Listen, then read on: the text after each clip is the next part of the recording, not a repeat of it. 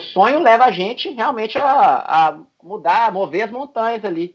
Então eu comecei a entender que assim, as empresas que queriam me patrocinar, elas iam ter que vir a mim por causa da minha história. Entendeu? Porque eu não sou campeão de nada. Eu nunca ganhei. Você não falou aqui que, ah, campeão do Ironman Brasil, não sei o quê. Não. É, eu fui no máximo vice-campeão. Mas meu pai me chama de campeão. E ele começou a me mostrar que, porra, cara, pô, campeão, não sei o quê, beleza, campeão da vida.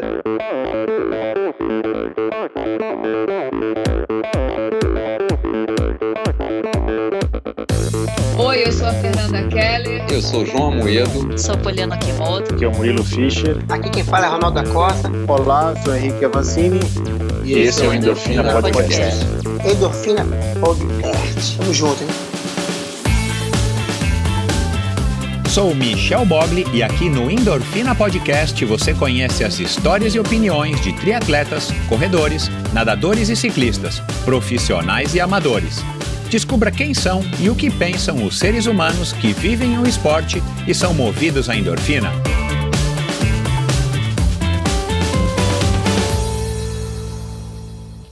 Olá, seja bem-vindo a outro episódio do Endorfina Podcast. Prazer contar com a tua audiência. Muito obrigado aí pelo apoio, pelas mensagens recebidas. Essa semana tem sido aí uma semana bem legal. O episódio do Christian Fittipaldi repercutiu bastante é, pela minha, pelas mensagens que eu recebi no, no Instagram, eu tenho a impressão que tem muita gente nova aí ouvindo, isso me dá aí um prazer, me abre novas, é, novas expectativas aí com relação à, à troca de mensagens, a interação com novos ouvintes. E aliás, eu venho dizendo isso já faz um tempo, né? Essa interação com os ouvintes para mim sempre é muito rica, muito válida. Eu disse isso já faz alguns episódios, essa viagem que o Endorfina está me proporcionando também é, nessa interação, nessa possibilidade de, intera de interação com você, ouvinte, tem tornado muito é, essa viagem muito mais especial, muito mais bacana, muito mais prazerosa, muito mais rica. E claro, é, todo essa, esse contato que eu estou tendo com, com meus convidados, amigos e, e, novos amigos, tem sido aí também uma, uma viagem muito especial. E esse episódio, então, um episódio há muito tempo aguardado. Eu estava dando uma olhada aqui quando eu fui gravar com, com o Thiago Vinhal. A, a, primeira vez que eu falei com ele, se eu não me engano, foi no final de 2017, na ciclovia lá em, aqui em São Paulo, numa pedalada junto com meu amigo Eduardo Sarran, que me apresentou ele formalmente. E aí eu já, né, o, o era novo e tal, e aí a gente, ele logo se prontificou a bater um papo, mas porra, o cara não para quieto, o cara é super é, requisitado, né, e tal, e nunca coincidiu da gente conseguir sentar e conversar, e aí agora, finalmente, acho que graças ao Covid, olha lá, nem tudo é ruim, né, não estou fazendo aqui a alegria de uma desgraça, mas assim, algumas coisas a gente vai aprender com esse Covid e algumas coisas estão dando certo graças ao Covid, e eu acho que uma delas foi essa, essa quarentena obrigatória que todos estamos passando, é, e que o Vinhal, aliás, estava, né? Porque essa altura do campeonato a gente gravou no dia 25 de de abril. Ele já fez aí umas, umas publicações, eles já estão conseguindo pelo menos nadar e pedalar um pouco, correr um pouco lá na, na Espanha, onde ele está. E foi um bate-papo, cara, assim, talvez um dos, um, uma das aulas mais importantes. A gente teve aula aí de marketing com o Vitor Meira, a gente teve aula de, de neurociência junto com, com é, mental coach, com, junto com coaching, aí com o Eduardo é, Takeuchi e a Elisa Kosassa na semana passada. A gente teve, enfim, muitas aulas aí ao longo desses últimos episódios e também ao longo aí do, da trajetória do Endorfina, mas talvez aqui esse episódio eu disse para o Vinhal depois e, e, disse várias vezes aí ao longo do nosso bate-papo, talvez seja uma das aulas mais ricas dentro do contexto da atualidade, dentro desse contexto triatleta é, amador versus triatleta profissional versus versus não contra, tá pessoal? Assim, é xizinho, né? Tipo um ou outro versus blogueiro versus patrocínio versus profissionalismo. A gente vive aí um, uns momentos complicados no esporte profissional, no esporte profissional mundial e no triatlon brasileiro. E eu acho que, é, até pelo que vocês já ouviram aí no teaser, né, nesses, nesses segundinhos aí antes é, dessa minha fala aqui, né, na, na, na abertura desse podcast, deu para perceber aí talvez o, um pouquinho do teor da conversa, onde a gente chegou, eu e Thiago Vinhal, numa conversa que estava programada aí para uma hora e pouquinho, durou quase duas horas, acabei inclusive atrapalhando um pouco a, a, segunda sessão de treino indoor dele na época, mas agradeço aqui novamente você, Thiago, agradeço também ao Rafael Nero da Track, que é o patrocinador do, do Thiago, por ter também colaborado aí na, na, na, na nossa comunhão aí de agendas. E agradeço também a participação de 54 ouvintes acho que foram 54 ouvintes que participaram aí da promoção é, que eu fiz aí em, numa iniciativa também da Supacas, de estar tá fornecendo é, um prêmio, um presente, um produto da Supacas para as três perguntas que seriam escolhidas, as perguntas mais originais, as perguntas mais interessantes. E aí são os ouvintes é, Guilherme Mari, a Talita Alves é, e o Ricardo Fonseca, o R Fonseca Tri que mandaram perguntas interessantíssimas e, e, e, os outros não é que as perguntas não foram interessantes, mas eram perguntas menos interessantes, talvez, dentro do contexto da conversa, do que as perguntas que foram é, enviadas aí pelo Guilherme, pela Talita e pelo Ricardo Fonseca. Então, pessoal, vocês três, depois que ouvirem o episódio, me mandem um direct e aí eu vou combinar com vocês, pegar endereço, mandar lá para o pessoal da Supacas para que eles mandem o produto para vocês e eu, eu aposto que vocês vão curtir. Supacas é um patrocinador desse desse projeto já faz aí um bom tempo, uns 3, 4 meses, e faz aí produtos de altíssima qualidade para tornar o nosso ciclismo muito mais bacana. Mas enfim, não é hora de fazer merchan agora. É hora de falar sobre a nosso, o nosso episódio, mas foi uma, uma verdadeira aula né? É, ele fala bastante aí sobre leitura, ele fala sobre. É, é, um cara muito reflexivo, né? Eu não, eu não conhecia essa versão do Vinhal, além dele ser um cara super simpático, um cara carismático, um cara atencioso, né? Então ele é um cara super reflexivo, ele estava usando, tá usando a quarentena é, para aprender bastante, ele vai falar disso. Eu vi muita similaridade entre ele e o próprio Avancini, falei né, sobre isso aqui no ar. Enfim, é, e, e, vocês vão descobrir, se vocês não sabem, como é que ele começou no triatlon, por que, que ele começou. É, ele fez análise, né, ele fez uma tese de monografia dele, ele fala aqui sobre o crescimento do mercado de corridas de rua, ele fez benchmark com com o Marcos Paulo, com o Mário Sérgio, né? O Marcos Paulo que já passou por aqui, o Mário Sérgio que já está chegando. A gente fala de bullying, a gente fala de performance, talento, interferências, sobre um curso de meditação transcendental que ele, aliás, está praticando, né? Sobre yoga, sobre energia. É, ele fala, ele cita o exemplo do Javier Gomes, que é um, um dos ídolos dele. É, enfim, é uma série de assuntos super interessantes que fogem ao habitual e que talvez vá surpreender muita gente, principalmente se você não é um cara muito chegado, muito próximo é, ao Vinhal. Talvez você se surpreenda com muito do que ele revelou aqui nesse bate-papo interessantíssimo. Então, espero que vocês curtam. Conto com a ajuda de vocês para ajudar a replicar essa conversa. Conto com o feedback de vocês, tanto para mim quanto para o Thiago, mas eu vou lembrá-los disso também ao final do programa. Mas antes, a mensagem dos patrocinadores, é claro, porque sem esses patrocinadores nada disso estaria sendo possível. A começar pela Bovem Energia, que vocês já sabem, né, uma comercializadora, uma gestora e uma geradora de energia, assim como para os meus convidados, para a Bovem Energia é um assunto muito sério, uma empresa sólida e confiável, com profissionais experientes e treinados para lhe oferecer agilidade no atendimento, robustez e competência na condução dos negócios. Saiba mais em bovem.com.br. De energia, a Bovem entende. É também um oferecimento da Seven Sherpas. Seven Sherpas tem como lema explorar o mundo praticando esportes. Vamos ouvir aqui agora um depoimento de um cliente da Seven Sherpas. Bom, uma das viagens realmente inesquecíveis que eu fiz com a Seven Sherpas foi no icônico Parque Yosemite. Né? É, conhecer o Half Dome de perto, pedalar ao lado do El Capitan, né? as margens do John Lake, foram momentos realmente inesquecíveis. Então, estar em contato com a natureza pedalando, eu acho que realmente não tem preço, né? É muito especial, realmente. Uma outra viagem inesquecível que eu fiz com o Seven Sherpas foi né, na famosa Montezuma Road, né, onde saímos de San, San Diego e fomos pedalando até Borrego Springs, com direito a uma descida de quase 20k, de arrepiar o coração, a, a alma, enfim. Realmente chegar né, no meio do deserto, é, depois né, de pedalar né, essa nessa estrada é, foi realmente um momento inesquecível. Então são viagens que ficam na lembrança, ficam no coração e na memória. Olá. Viu, pessoal? É isso. É, Seven Sherpas, resumindo mesmo, é, é, é, isso. E é legal ouvir o depoimento quando o Christian Kittler deu a ideia né, de fazer os depoimentos.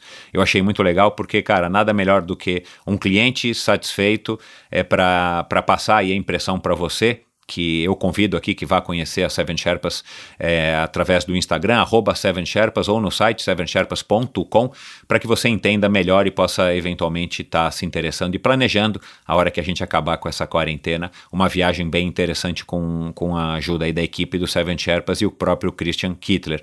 Seven Sherpas é uma empresa com sede na Califórnia, especializada em experiências esportivas nos destinos mais legais do mundo, com roteiros exclusivos desenhados por experts em viagens e esportes. Além do calendário de viagens programadas, a Seven Sherpas tem como grande diferencial os day rides em mais de 30 cidades pelo mundo e viagens customizadas para você, sua família ou grupo de amigos. Para saber mais, visite sevensherpas.com e dá uma checada lá, passa a seguir o arroba Seven Sherpas no Instagram, como eu já falei. E também um oferecimento da Supacas, Supacas BR no Instagram, é a marca de acessórios de ciclismo mais coloridos e casuais do mercado. Encontre todos os produtos da Supacas disponíveis aqui no Brasil no site ultracicle.com br que é o site da importadora oficial, da representante oficial da Supacas no Brasil. Não aceite imitações, ultracicle.com.br. É, lá você encontra todos os produtos disponíveis aqui no, no Brasil: é, fitas de guidão, selins, é, é luvas, meias, tampas da, da caixa de direção, suportes de garrafinha, manoplas de mountain bike e uma série de outros acessórios super legais. Eu já estou usando aí agora, agora quase cinco meses, sei lá, é, que são muito bons, super legais os produtos. Você não, você não perde por conhecê-los, vale a pena é, experimentar. E você que se interessou, você que está agora precisando de uma motivação para continuar seus treinos indoor e tudo mais, ainda mais depois desse episódio interessantíssimo com o Thiago Vinhal, dá uma checada lá, você tem frete gratuito gratuito para compras a partir de 100 reais, só porque você é ouvinte do Endorfina e para você se identificar como ouvinte, basta digitar a palavra Endorfina no campo do cupom de desconto, que você vai receber o frete gratuito em qualquer lugar do Brasil, não vale para compras internacionais. Eu sei que tem gente ouvindo aí a gente na Suíça, na Alemanha, na Suécia, no Japão. Infelizmente para vocês ainda não vale esse desconto, mas quem sabe um dia, né, Paulo? Vamos lá, vamos tentar trabalhar aí para fazer o um envio internacional, nem que seja através da Supacas nos Estados Unidos. Mas vai lá, dá uma checada ultracicle.com.br, é, compras a partir de 100 reais, você recebe inteiramente grátis na sua casa, basta digitar a palavra endorfina na hora de finalizar a sua compra no site ultracicle.com.br. E para terminar, esse episódio é apoiado pelo Mosqueteiros do Esporte, do meu amigo, apoiador e ouvinte, o triatleta amador Marcelo Sintra. É um site de patrocínio coletivo de atletas. É, incentive um jovem atleta profissional e receba descontos em diversas lojas e prestadores de serviço. Seja a diferença na carreira de um jovem talento. Siga Mosqueteiros do Esporte no Instagram, Mosqueteiros do Esporte no Facebook e no site mosqueteirosdoesporte.com.br você conhece mais sobre essa iniciativa e a partir de R$ reais por mês você pode ser a diferença na vida de um jovem talento. Ele é um sujeito iluminado, dono de uma alegria, energia e simpatia contagiantes. Como se não bastasse, em oito anos se tornou uma referência no triatlon nacional e um atleta de destaque no cenário mundial. Atrelado ao sucesso como atleta, o mundo pôde descobrir algo que talvez já fosse do conhecimento de seus amigos e familiares. O cara parece ter nascido para ser uma figura pública. Domina como poucos a arte de se expressar, contagiar e envolver os fãs e seguidores. Por conseguinte, ele é um sonho de consumo de toda empresa que almeja ter sua imagem atrelada ao esporte, ao bom mocismo e ao desempenho ao mesmo tempo. Direto de Porto Alcúdia, um dos melhores representantes do esporte profissional brasileiro do presente e do futuro, um mineiro nada quieto, Tiago Dário Vinhal, mais conhecido como Jacaré entre os amigos que fez ainda nos tempos da escola técnica. Bem-vindo, Tiago. Fala, Michel! Fala, galera do Endorfina! Pô, até arrepiei com essa apresentação aqui. Tô até me achando que eu sou alguma coisa, viu, velho? Tô feliz aqui na Espanha agora. é, já, já, já, cara, é um prazer bater um papo com você, né? Depois de, de dois anos aí que a gente tá é, se desencontrando, vai ser um. É um prazer estar tá conversando com você aqui agora. E, e, a conversa promete, pode ter certeza aí se, se você está ouvindo esse bate-papo aqui agora também, aí onde você estiver tenho certeza que você não vai se arrepender desse bate-papo que vai ser interessantíssimo com o Tiago. É, e para falar em jacaré, já já a gente vai abordar esse tema aqui que eu também quero saber que história é essa de jacaré, se eu, eu quero só saber o que, que é isso daqui, porque é, eu tô achando que não é o que eu acho que é. Vamos ver. Já mais pra frente a gente vai falar. Cara, mas a gente tá gravando esse episódio hoje, né, dia 25. É, é, agora no meio dessa pandemia aqui maluca. Ontem teve aquela sua live muito bacana com o Bernardinho, uhum. que já passou por aqui numa, numa promoção da ArcelorMittal, uhum. é, que foi muito bacana, né? Quem assistiu, assistiu. Quem não assistiu, dá para ainda assistir é, não é no site, né? Não sei onde é que dá para assistir, é no Microsoft, alguma é, coisa da ArcelorMittal. Depois eu, Teams, yeah. É, eu vou colocar aqui o link no post do episódio de hoje, no Endorfina BR, para quem quiser assistir. Vale a pena.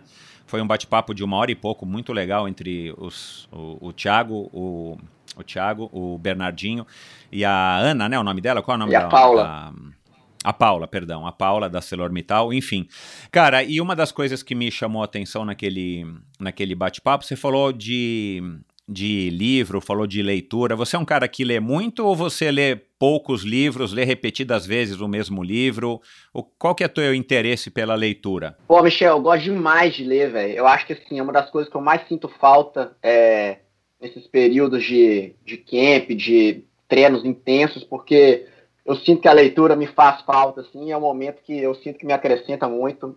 É, e eu estou aproveitando a quarentena justamente para isso, né? Estou com tempo, mais tempo livre, menos interferência, menos coisas para ter que ter para ter que tomar a decisão, né? Para realizar. Então, assim, eu estou botando um hábito meu que eu gostaria que fosse mais, né? Mais assíduo. Gostaria de ler mais livros durante o ano, mas eu acho que geralmente eu leio em média sei lá, talvez uns sete livros, oito, depende, assim. Ou então, quando eu gosto muito de um livro, eu fico bastante tempo nele. Fica pra, eu fico praticamente com um livro de cabeceira, acho que uns quatro meses é, na, na, cabeça da cama, entendeu? Então, por exemplo, eu tô com esse aqui, ó, The, The Champion's Mind. Champion's aqui, Mind. É, eu acho que esse aqui, eu já tô lendo ele, já deve ter praticamente uns seis meses, ainda mais que ele é inglês, e eu ainda tô no meio do livro, mas ele tá todo rabiscado, então assim, eu gosto de ir pegando item por item, entendendo bem, volto, releio, tento colocar em prática o que, que, que, que mexeu comigo naquele livro, o que, que despertou alguma coisa dentro de mim, eu tento levar para o dia a dia, né? Se for alguma coisa de motivação, se for alguma coisa de, enfim, alguma parte técnica, questionar com outras pessoas. Então, assim, eu acho que o mais interessante dos livros é a gente conseguir trazer o que a gente pegou nele e aplicar para a gente aprender de verdade, né? Romance não faz parte da tua biblioteca? Cara, eu já li muito romance, mas eu lia muito romance espírita, né? Que é, que é a religião que eu fui criado, que é a religião dos meus pais. Então, é, eu acho que romance, né? Não é só romance de romântico e tal, são de histórias. Eu gosto bastante é, do, do estilo, assim. Até li um romance essa semana passada, é, mas também era um romance espírita, é, Sexo Destino, do, do André Luiz.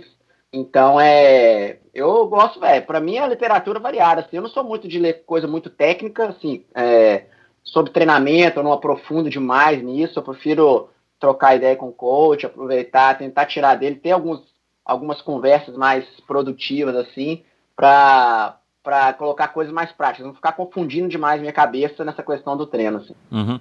Você é um cara que você é um cara que. O teu treinador é o Frank, né? O é, dinamarquês, se isso, não me engano. Frank né? Jacob. Uhum. O, isso. Você é um cara que é, acata, vamos dizer assim, você recebe a planilha, a orientação, enfim, do Frank, uma ligação, uma, uma, uma, o treino que ele te passa. Você questiona pouco, você é questionador qual é a tua interação com o Frank nesse sentido? Você é um cara mais, tipo, abaixa a cabeça e faz, uhum. e claro, depois dá o feedback para ele, o que que deu, o que que não deu, o que que funcionou, o que que não funcionou? Uhum. Ou você é um cara que gosta de discutir o treino na hora que você tá com ele na tua frente? Cara, assim, eu não discuto muito o treino com ele. Primeiro que a gente faz um planejamento muito bem feito, sabe? Principalmente esse ano, essa temporada que eu fechei 2019 com um orçamento assim praticamente perfeito, né? Foi o orçamento que eu sempre sonhei, entrei para a temporada de 2020 então a gente, eu levei ele para o Brasil, né? Recebi ele em São Paulo, depois recebi ele em Belo Horizonte para conhecer minha casa, conhecer minha família, conhecer meus locais de treino, conhecer as dificuldades, as facilidades, quem trabalha comigo aonde, quem é o físico, quem é o, é o treinador, preparador físico. Então, assim, realmente para preencher, preencher, é, preencher Frank, né, com mais, com mais, é, com mais informações sobre o Thiago, né, sobre o Thiago atleta. Eu acho que isso é uma coisa que tem que ser uma. tem que ficar bem claro nessa honestidade emocional, honestidade do, de tudo que você tem, de tudo que você está sentindo, porque senão a gente não consegue montar um planejamento para você, né? E a gente fala tanto que não, o treinamento é uma coisa individualizada e tal, então para ele ser individualizado mesmo, principalmente no nosso caso, que é high performance, né? Se eu quero ganhar o Ironman essa temporada, né? Eu queria top 10 em Conner, realmente a gente tem que ser, tem que ser assim, tem que ter uma clareza grande de tudo. Então, a partir do momento que a gente começa do zero, né? Ah, onde que a gente está hoje, então? Thiago Vinhal, final da temporada 2019. A gente está aqui. Então, esse é o nível zero. Então, a gente começa daqui do nível zero, faz uma análise do nível zero completa, né? Onde que a gente está, o que a gente cresceu esse ano, para onde que a gente quer ir, e eu coloco tudo nas mãos dele. Então, assim, depois disso eu não questiono mais, porque a gente já tem o mesmo norte. A gente já, eu tenho certeza que a gente está indo para a mesma direção e que eu vou fazendo semana a semana, que a gente não varia semana, tá, Michel? Todas as semanas minhas de treinos são praticamente iguais, entendeu? Então, assim, eu ficaria aqui em Maiorca 11, 12 semanas, né? Se fosse o, camp, o sistema do camp normal, fazendo praticamente uma, a mesma planilha, evoluindo, fazendo os feedbacks e todas as análises em cima dessa planilha, e aí a gente vai conectando com o que a gente tinha colocado lá atrás, que era o objetivo. Ah, a gente precisa melhorar mais na bike. Mas o que na bike? Isso. Então a gente vai ter mais treinos com essa característica. Ok. E aí, semana a semana, a gente vai analisando essa característica que a gente tinha colocado como, como parâmetro para ver se a gente está melhorando, e as outras a gente vai fazendo a análise normal, né? O progredindo, porque não dá para a gente melhorar tudo ao mesmo tempo. Então, assim, se o ponto de melhora agora é esse, então eu tenho certeza que os treinos que ele está colocando é para melhorar isso. Eu não vou discutir, vou fazer o melhor que eu puder. Você adotou essa estratégia de, de envolvê-lo, de, de, de trazê-lo para São Paulo, para BH, para conhecer, enfim, uhum. o mundo do Thiago Vinhal, uhum. fora o, o, o, que ele já conhece como atleta profissional, é, por, um, por, um, por questão por que, que foi agora só, né? Uhum. No ano passado? Foi uma questão de oportunidade? Foi uma abordagem diferente que você fez? Foi uhum. ele que sugeriu? Foi você quem sugeriu? Uhum. Então, foi eu que sugeri, é, com o progresso, né? Com como que, eu, como que depois do encaminhamento do ano de 2019, da temporada, depois daquela do terceiro lugar na Malásia, é assim, eu fechei bons contratos de patrocínio, estava com uma janela ainda boa assim de fechar outras coisas, então a gente chegou a uma conclusão que se eu quisesse fazer o que eu nunca tinha feito, eu tinha que fazer também um planejamento que eu nunca tinha feito, ou então melhorar o que a gente já tinha já estava fazendo, né? Então assim, foi uma sugestão nossa mesmo, a gente conseguiu achar uma uma data importante, uma data que conectava os dois, que ele poderia que ele estava disponível e que para mim também seria legal a gente conseguiu conectar com os outros, com os outros compromissos profissionais, de levar, de levar o coach em alguns dos meus patrocinadores, né, para apresentá-lo, levei ele na galera da Trek, na Tecnogin, levei ele lá em Belo Horizonte também. Então foi um momento que assim, a gente decidiu, cara, a gente precisa de fazer, então vamos fazer? Vamos. É, quer vir para o Brasil? Acho importante? É, também acho, então vamos. Então, assim, foi uma decisão meio que conjunta, é, com uma situação que permite né, isso. Acho que são poucos atletas que têm condição hoje em dia de fazer isso. E eu, como eu cheguei numa situação que né, eu tenho é, oportunidade de fazer isso, então, assim, eu acho que eu buscando a performance, né, a gente buscando a performance da equipe, né, porque eu, Thiago Vinhal, sou uma equipe, teoricamente, né, como se fosse uma a Williams, a equipe Williams, então é a minha equipe Thiago Vinhal, né, eu só sou piloto ali e tem mais um tanto de, né, um monte de, de gente trabalhando junto, então, assim, é, quanto mais conectada tá essa equipe, né, quanto mais, é, quanto mais a conversa tá fluindo é, natural, acho que melhor vai ser, mais longe a gente vai conseguir chegar. Então foi essa que é a decisão. Coach, vem pro Brasil, você conhecer tudo aqui. Pra, porque às vezes eu passava um feedback pra ele, Michel, assim, ah, coach, vou pedalar hoje naquela estrada lá, lá na serra. E ele ficava sem saber como é que era a serra. Entendeu? Aí eu cara levei ele noção, lá, né? ele ficou horrorizado. Falou assim, quê? É aqui que vocês treinam? Chocado. Falei, é, agora você tá vendo. Aí eu levei pra ele uma semana de reunião comigo em São Paulo.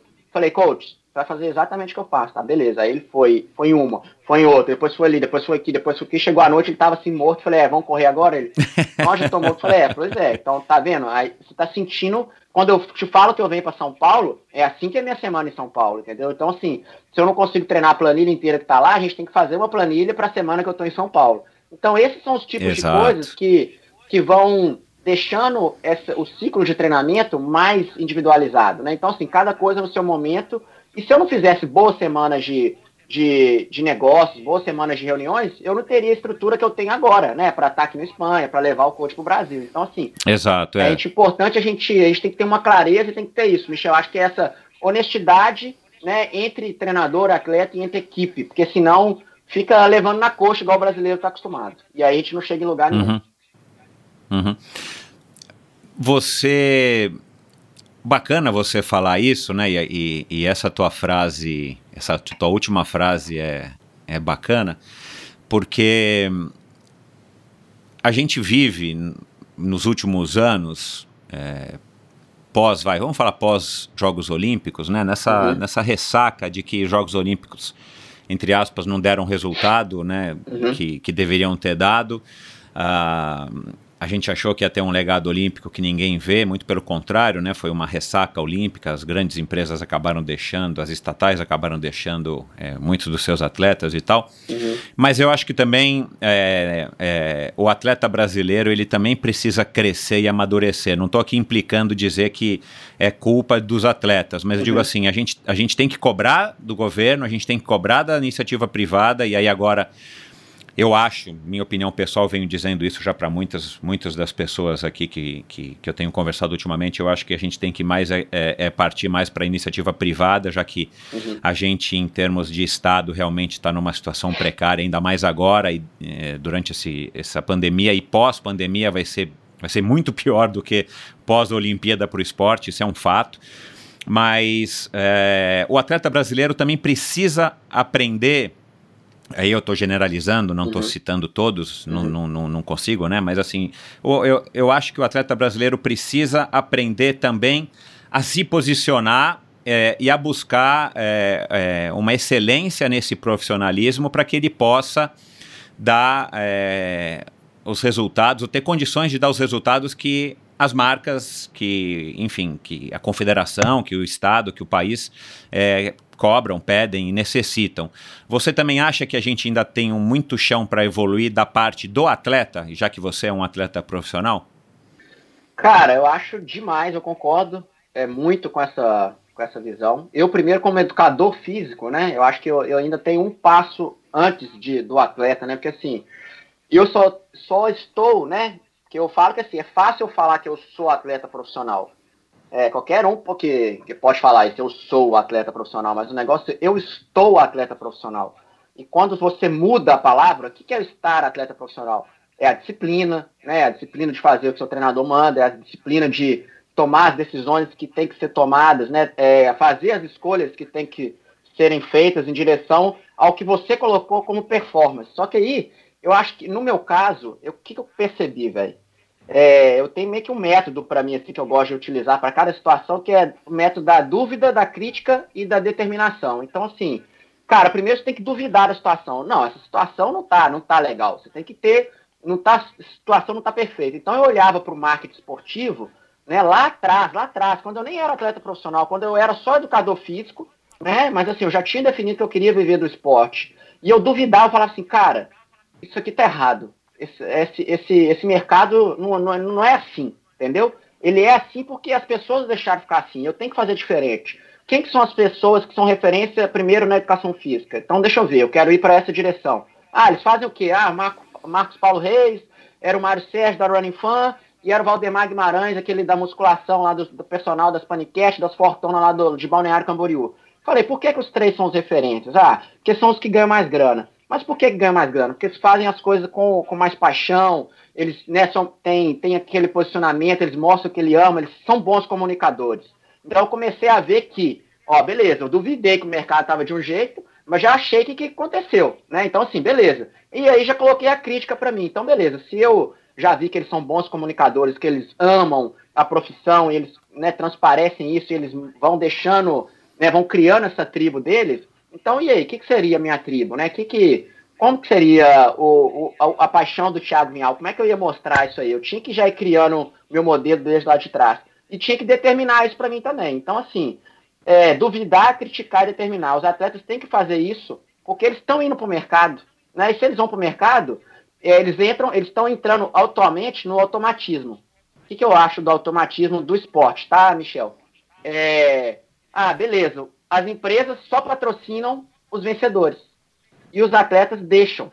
E eles se vendem e eles, em vez de, de dos atletas, né, ditarem a tendência para o mercado como que deve ser o marketing esportivo, né, um, de uma maneira conjunta, onde os dois vão ganhar, vai ser legal, vai deixar um legado, vai construir uma história, eu acho que eles eles se vendem só para isso. Ah, eu preciso de dinheiro de qualquer jeito e eu preciso ganhar. Então, ficou meio que esse modelo de mercado. As empresas patrocinam quem ganha. As empresas patrocinam os vencedores. As empresas patrocinam quem está no pódio. Né? E assim, acaba que é, o mercado foi crescendo assim, e eu, desde lá de trás, eu via que assim, cara, eu não vou aceitar isso, entendeu? Porque assim, é, meus pais me ensinaram que eu não tinha que focar só no, no, sucesso, não seria só a vitória, entendeu? Eu tinha que focar no progresso. Eu sempre trouxe isso comigo. Falei, cara, o progresso, ele é trabalho contínuo.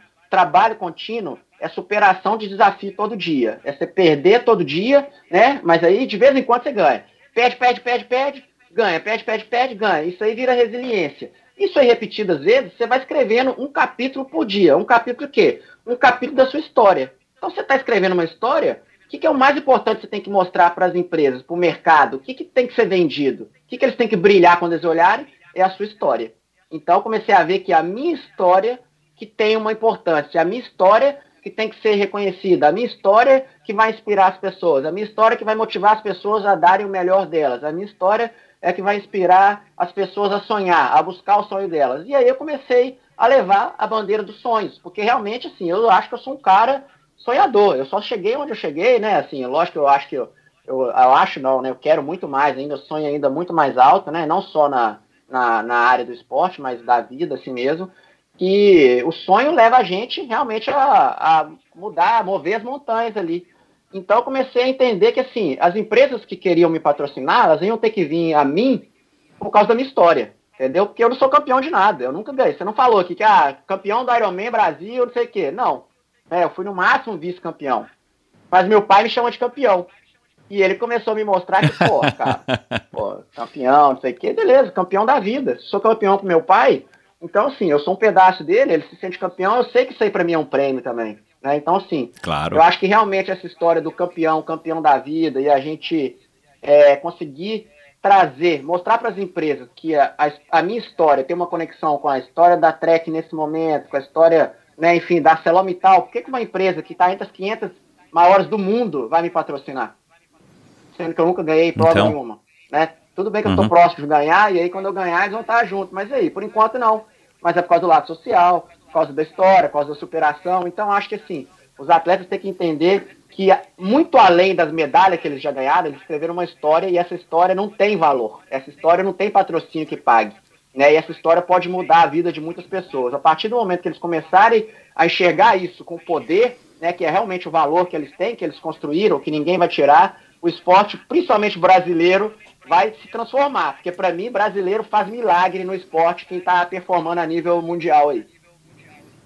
Concordo com você.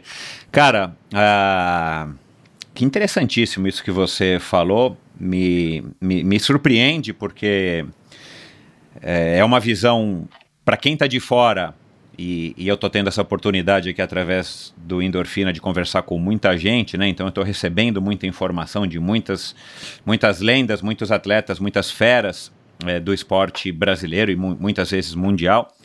E, e, no alto dos meus 50 anos, tendo sido até atleta profissional numa outra era é, e viver aí o esporte desde os 13 anos de idade, é, eu acho interessantíssima essa tua visão e eu acho que a, acaba sendo um, uma, uma, uma autocrítica, né, no sentido da categoria, muito interessante. Uhum. Tomara que muita gente ouça esse nosso bate-papo aqui, porque é, você disse tudo. E eu fiz aqui algumas anotações antes uhum. da gente seguir.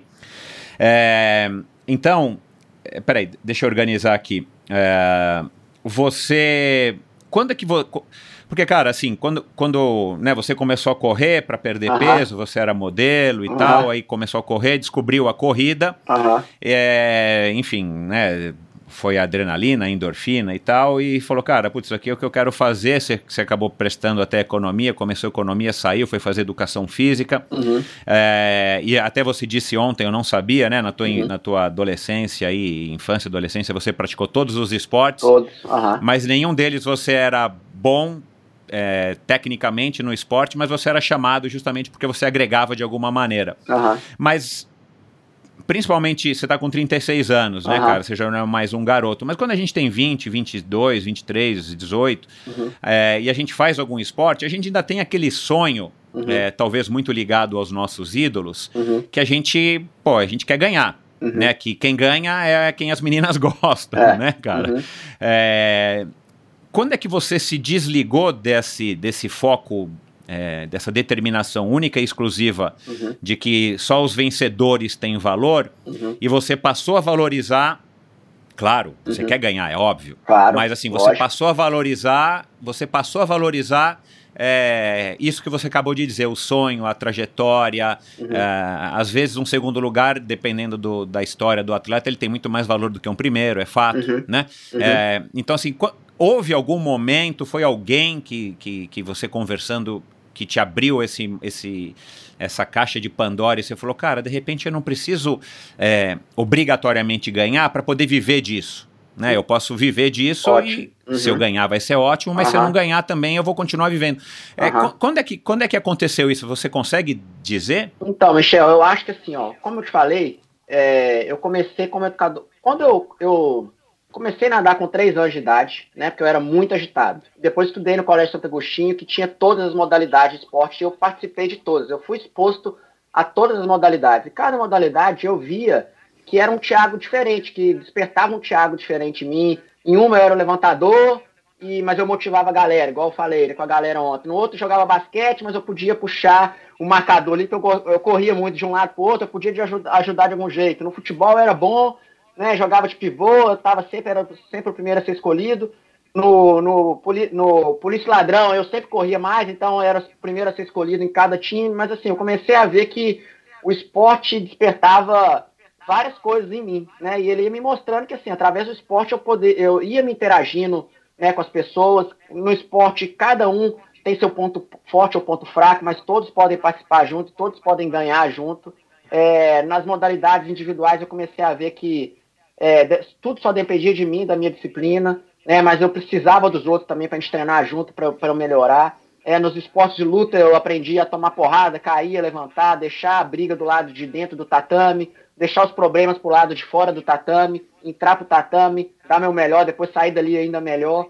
Então, assim, eu comecei a ver o tanto o esporte mexia comigo. Então, assim, foi por isso que eu acho que quando eu era novo, eu já fiquei assim, cara, eu quero viver do esporte, velho. Independente de qual esporte vai ser, eu quero viver disso. Mas, assim, eu acho que o, o sistema, depois, quando eu fui entrando na adolescência, começou a me bloquear um pouco, porque realmente, como eu estudei num colégio bom, a tendência né, era que, que eu fosse para o mercado de trabalho tradicional. Então, fazer vestibular, passar nas faculdades de economia, administração, direito, medicina, não sei o quê, porque eu estudava no colégio bom e eu era um ótimo aluno. Mas, assim, não era isso que abria meu, que, que me despertava, sabe? Assim, eu só gostava de esporte mesmo, eu sou apaixonado com esporte, amava fazer, independente da modalidade. E aí, é, no segundo grau, eu ainda tive a oportunidade de ir para mais uma escola top, que era a escola de formação gerencial do Sebrae. Nessa escola, que eu acho que foi a mudança de chave. Porque nessa escola, todo mundo começou a falar muito de empreendedorismo, de inovação, de colocar sua paixão no seu negócio, que a missão do seu negócio tem, tem, a ver, tem que ter a ver com a sua missão de vida, com seus valores e tal. Para você criar um negócio, tem que ser alguma coisa que você se identifica. Você cria o plano de negócio, faz uma análise de mercado, onde que você vai atuar. E então comecei a trazer isso aí, só que pro meu sonho, velho, cara, eu quero fazer isso aí na, na atividade física, velho, eu quero fazer isso no esporte. Mas como é que eu vou fazer isso? Porque tudo, né, o colégio era de formação gerencial. Então, mais uma vez, Pois o é. sistema tava me empurrando assim, vai pro tradicional, velho. Mercado, você vai virar CEO desse banco tal, vai virar não sei o quê, banco de investimento e tal, e tal, empresário, puta merda. Eu acabei sendo levado por isso, fui fazer economia, foi a minha primeira faculdade, e na economia que eu fui ver que realmente eu não estava feliz fazendo economia, que eu mais queria dentro da sala de economia era ajudar meus, a- meus alunos da minha sala, meus amigos a emagrecer, é, a ficar, ter melhores hábitos de, de, de qual- qualidade de vida, de atividade física. E aí, velho, naquele lá no- na faculdade de economia, eu percebi que, ó, não, independente, eu não quero ir pelo dinheiro. Não é o dinheiro que me move. Eu não quero ficar ricão igual esses caras da minha sala aqui, relógio Rolex no braço, só que tudo gordão, tudo estressado, brigando com as esposas. Eu quero, quero viver do esporte, velho. Que aí eu vou viver feliz e eu vou fazer minha trajetória aqui, vou aplicar as coisas que eu tô aprendendo no Sebrae aqui no esporte, na minha vida. Vou empreender, vou viver meus sonhos vou dar meu melhor. E aí eu comecei a trazer essas coisas da, do Sebrae, né, do empreendedorismo, da inovação, para a educação física. Então a primeira coisa que eu fiz foi, aonde que eu vou atuar, já que eu vou ser educador físico? Aí é aquilo que eu te falei, pesquisei. ah, é, MPR, Running Fan e o cara lá. Beleza, eu não quero ser treinador de musculação. Então eu vou ser treinador de corrida. Aí o que, que eu fiz? Eu pesquisei, oh, fiz uma pesquisa de mercado, que foi minha tese de monografia, o crescimento de corrida de rua em Belo Horizonte nos últimos cinco anos, tendo como, como evento termômetro, no evento principal a volta da Pampulha, o crescimento do número de praticantes da volta nos últimos cinco anos e as corridas adjacentes. Então eu consegui mostrar ano a ano para mim mesmo que, olha, esse aqui é um mercado que dá para atuar e já que eu gosto de correr, já sou conhecido que eu corro bem aqui em Belo Horizonte, isso aqui tem um mercado aberto para mim, tem uma oportunidade. E aí também, fazendo essa pesquisa do mercado de, de running, né, de, de, de Cooper e tal, o que, que eu comecei a ver? Que vinha uma tendência do Ironman super crescente dos Estados Unidos, né, que é ditador de tendência do mercado de wellness para o mundo inteiro, para o Brasil. Falei, cara, Ironman? Então, na época, tinham poucas pessoas que, que faziam Ironman em Belo Horizonte, que era o, Léo Camarão, o Felipe Dairel, o Tony, o Bruno Cury ainda não tinha feito longa distância, né, que ainda não fez Ironman, mas fazia triatlo também. Então, era assim, bem, eram bem poucas pessoas. E o que, que eu percebi? Que, ó, se, se o Ironman é uma tendência, né, que, que tá vindo, o triatlo, ainda não começaram a crescer essas, essas assessorias esportivas aqui em Belo Horizonte, eu acho que tem mais um mercado para mim além da corrida. Então, assim, ó, tá abrindo para mim o mercado da, da atividade física para fazer uma atividade física outdoor igual eu gosto. E se eu fosse um treinador, se eu me posicionar como um treinador de triatlo ou de corrida, mas sendo um triatleta profissional, eu já vou estar no nível acima do educador físico normal do mercado.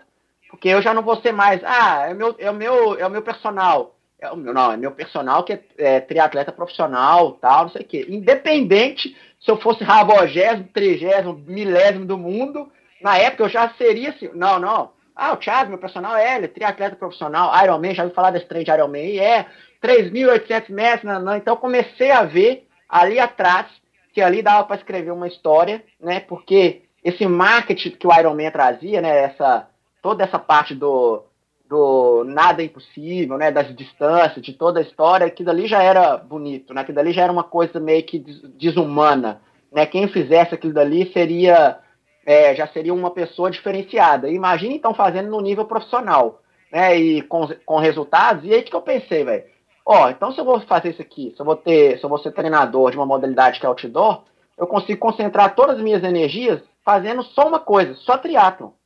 E aí eu, foi isso que foi minha decisão. Eu falei, vou fazer só triatlo, já vou ir pensando como eu vou, como eu vou competir como profissional, qual que vai ser a estratégia, né? Então comecei a procurar os parceiros, treinadores e tal e tal. Mas foi a decisão assim, vou colocar minha energia toda nisso aqui. Então, independente se eu for demorar 5 anos, 10, 15 anos para chegar no topo aí, eu sei que cada degrau que eu for subindo ali, todo mundo que já está comigo no meu, no meu meio ambiente aqui hoje, né, que, são, que eram meus alunos de, da assessoria, meus alunos de personal, todos iam crescer junto e iam querer contribuir, iam ver a dificuldade. É, eu sabia que meus primeiros patrocinadores seriam meus próprios alunos de personal, porque lógico, que os caras me vêm todo dia correndo junto comigo e já sabem o tanto que é difícil, o tanto que é caro, né, e o tanto que é um desafio muito grande, ele não precisava de ver a marca dele na minha blusa, mas aparecendo na, na TV Globo, porque ele já sabe que não ele só queria ver a marca dele na blusa enquanto ele estava correndo comigo. Então esse já era o marketing. Então eu entendi que assim, cara, esse cara já vai ficar satisfeito de, de me ver com a marca dele aqui na minha blusa, dando aula para ele, eu treinando aqui no Belvedere. E aí ele vai falar com aquele amigo dele que vai cruzar comigo, assim, ó, tá vendo aquele menino lá, ali, aquele neguinho ali, ó, Iron Man, tal, não sei o quê. Olha lá, ó, olha lá a marca lá, patrocina ele, ó, isso aqui tá lá. Ah, tá, aí já chegar falando, nossa, eu vi sua marca lá com, com o Thiago Vinhão, aquele atleta, né? Não sei o que, nossa, tá patrocinando. Aí o cara enchia a boca, né? É, tô. Porque que, que eu comecei a ver? Que, o, que aquele network ali já era mais fechado, a, a, a informação circulava ali. Então, assim, eu consegui mostrar, né? E, e não vender isso para eles, mas eu consegui fazê-los, né? Os patrocinadores, os amigos, os alunos ali, é, se importarem mais em construir aquela história ali junto. Então, assim, foi tudo uma, uma questão de, cara, de, foi de visão, assim mesmo, uma visão teoricamente de negócio, então acho que eu enxerguei a carreira como negócio, como se fosse se eu fosse virar CEO de uma empresa. Claro. Só que eu tinha colocado Thiago, Thiago Vinhal vai ser uma empresa que vende o quê? Vende história, vende atividade física, vende sonhos, né? E eu vou colocar minha energia inteira aqui. E quanto mais eu for treinando, mais eu vou melhorando, mais gente vai querer treinar comigo na minha assessoria. Na época, hoje em dia eu nem tenho mais. Aí eu vou ter mais patrocínios e vou galgando aqui, vou subindo no, no, no, no ranking mundial do triatlo, quem sabe, e sonhando em ir pra Kona. Cara, interessantíssimo. Agora, é, o que, que você considera que foi, que fez você acreditar que você poderia ser um triatleta profissional? Você, você tinha algum conhecimento do triatlon? Foi um, um puro de um empirismo, um chute, uma, um, um, um jogo na Mega Sena que você Boa. jogou e, e- e ganhou? Foi, um, meu, uma hora, assim, maior, sei lá, tipo assim, uma inconsequência que acabou dando certo, porque, Aham. cara, eu sonhar, né? O cara tá na faculdade ali, sonhar, cara, um Aham. dia eu serei o CEO da ArcelorMittal, né? É muito legal, mas, cara, a gente sabe que quando a gente, né, quando a gente é moleque, a gente acha que talvez não seja tão difícil, a gente não tem noção da dificuldade. À medida que a gente vai vivendo, Uhum. a gente vai percebendo que as coisas não são simples. É, mas você, quando É. tomou essa decisão, você não era um moleque, você já era um homem, né? Aham. E, e- e essa, É, essa- já tinha uns 20 e poucos essa, anos, não, e 21 essa tua própria e essa tua própria decisão já mostra uma maturidade nessa tua própria visão do negócio, né? Eu entendi que você entrou Uhum. no triatlon como um business e você escolheu um caminho que É. seria atleta profissional, mas em nenhum momento você falou, é, eu Uhum. quero ser campeão do brasileiro, eu quero ser campeão Aham. de Kona. né? Você Aham. talvez nem soubesse que, que o teu futuro seria no triatlon Ironman, né? Você vislumbrou o Ironman que seria uma possibilidade no Brasil, porque tinha acabado de Isso. acontecer, né? O Ironman do, do, do Galvão Uhum. e, e aquilo estava chegando no Isso. Brasil. Mas enfim, foi, Uhum. foi, foi uma tacada de mestre, foi uma coisa que, que, que foi pura sorte, foi risco. Então, teve uma prova que eu acho que esse foi o momento que eu vi que, assim, cara, eu tenho futuro nessa, nessa, nesse mercado, né? Eu tenho futuro nessa modalidade. Como eu já nadava, eu já gostava muito de correr, tá? Eu sempre gostei muito, tá, Michel? Muito. Porque eu comecei a nadar pequeno. Eu só não fui nadar no Minas na época, assim, com 13 anos, que tinha os testes lá, porque na minha escola alguém falava assim, galerinha, assim, aqueles bullyingzinho intrínseco, né? Que negro não nadava, negro não tinha futuro na natação. Então acho que isso aí mexeu um pouco comigo. Acabei não indo pro Minas, nem para fazer o teste, porque eu acho que eu já tinha isso comigo. Falei, ah, velho, natação não é pra mim, não. Uhum. Mas eu sempre nadei muito bem, mas eu acabei ficando na, na academia do colégio, assim mesmo e tal, mas eu sempre continuei treinando. É, e eu sempre corri muito bem. O primeiro 10 quilômetros que eu marquei na vida, eu lembro que foi 42 e 28, entendeu? Uhum. Eu lembro que uma vez eu falei assim, cara, eu quero começar a treinar esse trem de corrida agora. Eu tinha 17 anos, deixa eu ver quanto que eu, quanto que eu corro aqui. Eu comecei a correr junto com um amigo meu que já corria, mas como eu já tinha é, exposição a essas duas modalidades, um dia, acho que foi. Eu tinha mais ou menos uns 18, 19 anos, eu fui fazer um aquatlon. Eu estava começando na modalidade. Fui fazer um aquatlon do Minas Tênis Clube. Era 2,5 de corrida, mil de natação, 2,5 de corrida. Fiz a prova, fui quarto geral. Quem ganhou de mim? Bruno Cury, Uhum, Felipe Darel e o Nilton. uhum. E ainda ganhei dos outros caras lá, que também eram tipo uns famosinhos da época de, de lá de BH do triatlo. Falei, uai, se esses caras são os profissionais aí, eu tenho chance nesse trem. Eu vou Ah. parar agora que eu vou fazer isso mesmo. e eu nunca, e assim, eu nunca treinei bike, porque eu não, nem bike eu tinha, eu tinha tudo emprestado, velho. Era sapatilha de um, capacete de outro. Comecei com tudo emprestado, e aquele espanta-bolinho total. Todo lugar que eu chegava, era assim, ó, Vinhal vai pedir coisa emprestada hoje, vambora, vambora, vambora. E, e eu falei, eu falei isso, foi esse dia, velho. Eu falei, cara, eu, primeira prova, quarto geral, e assim, ali perto, sabe? Porque eu já corri, já, só falta 50% da prova agora, que é bike. Vou começar a aprender aqui, velho. E aí, entrei na modalidade já vis- vislumbrando isso. Quanto mais eu ficar, melhorar na bike, né? Mais eu vou ficar ali próximo do, do topo. Eu já nadava bem, já corria bem, tá, Michel? Já nadava bem, já corria bem. Nessa época, quando eu comecei a treinar corrida, eu corria os 10K pra, sei lá, 34, 33. Excelente, sabe? é. Então, assim, era, ma- era mais ou menos isso. É, meu melhor 15, meu melhor 5K foi é, 15 e 15 48, eu acho. Então, assim, eu gostava muito de correr, entendeu? Eu gostava muito mesmo. Treinava com uma equipe de corredores lá de Belo Horizonte e também nadava bem. Então, assim, foi isso que me, que me, deixou, que me fez botar todas as minhas fichas no triatlon, entendeu? Eu falei, cara, essa é a minha modalidade, até mais que só corrida.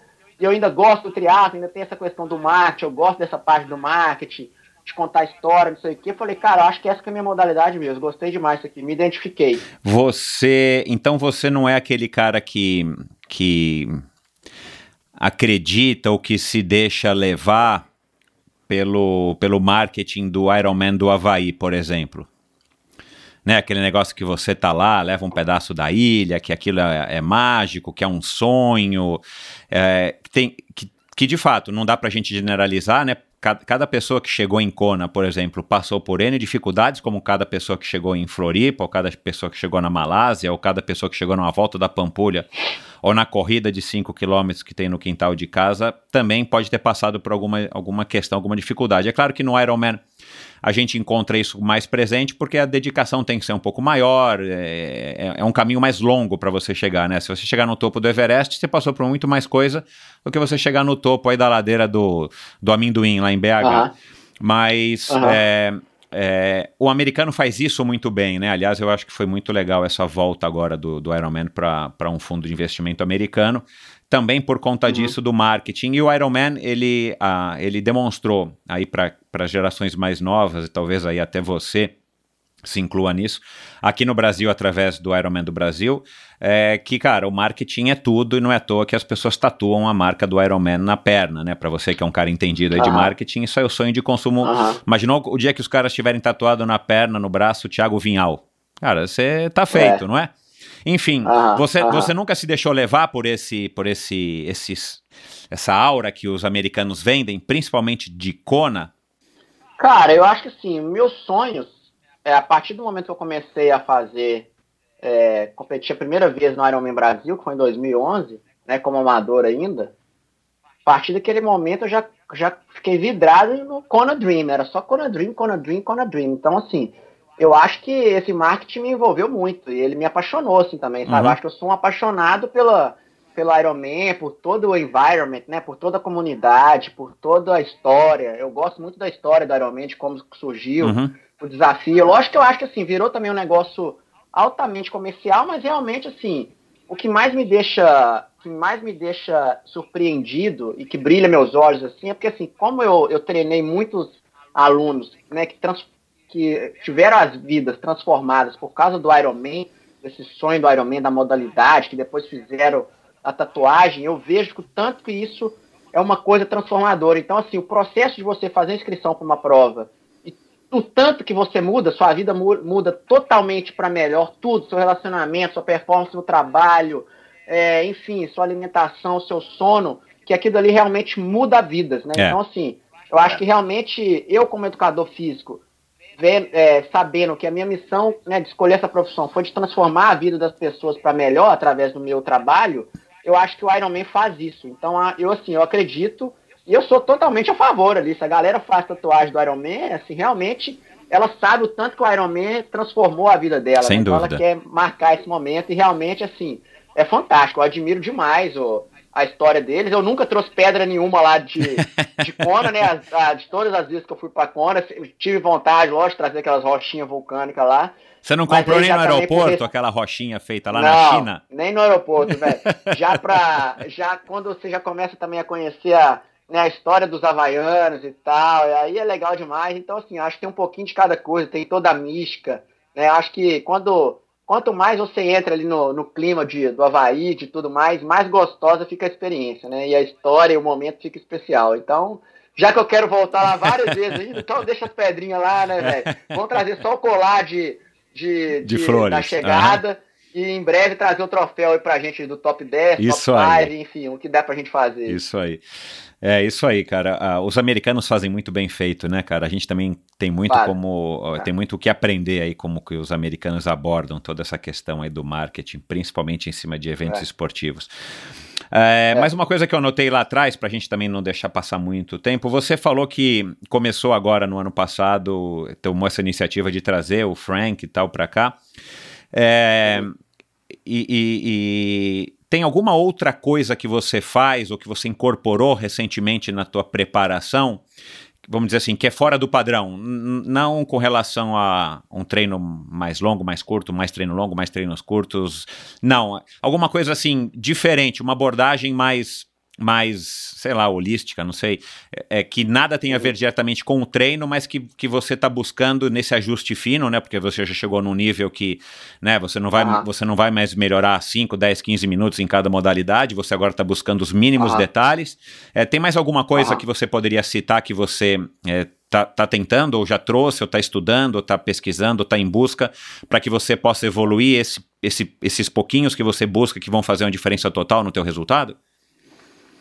Com certeza, eu acho que essa pergunta aí, ela, para mim, ela traduz é, a minha principal mudança para esse ano, sabe? Eu acho que assim, eu cheguei num momento que, acho que assim, praticamente sou meio que inquebrável, assim, porque você chega num momento que você consegue treinar muito, né? Uhum. Assim, realmente, é, qualquer planilha que o coach coloca, independente se tem muito volume, pouco, intensidade, assim, eu sei que vai gerar um cansaço, mas faz parte daquele, daquele processo ali.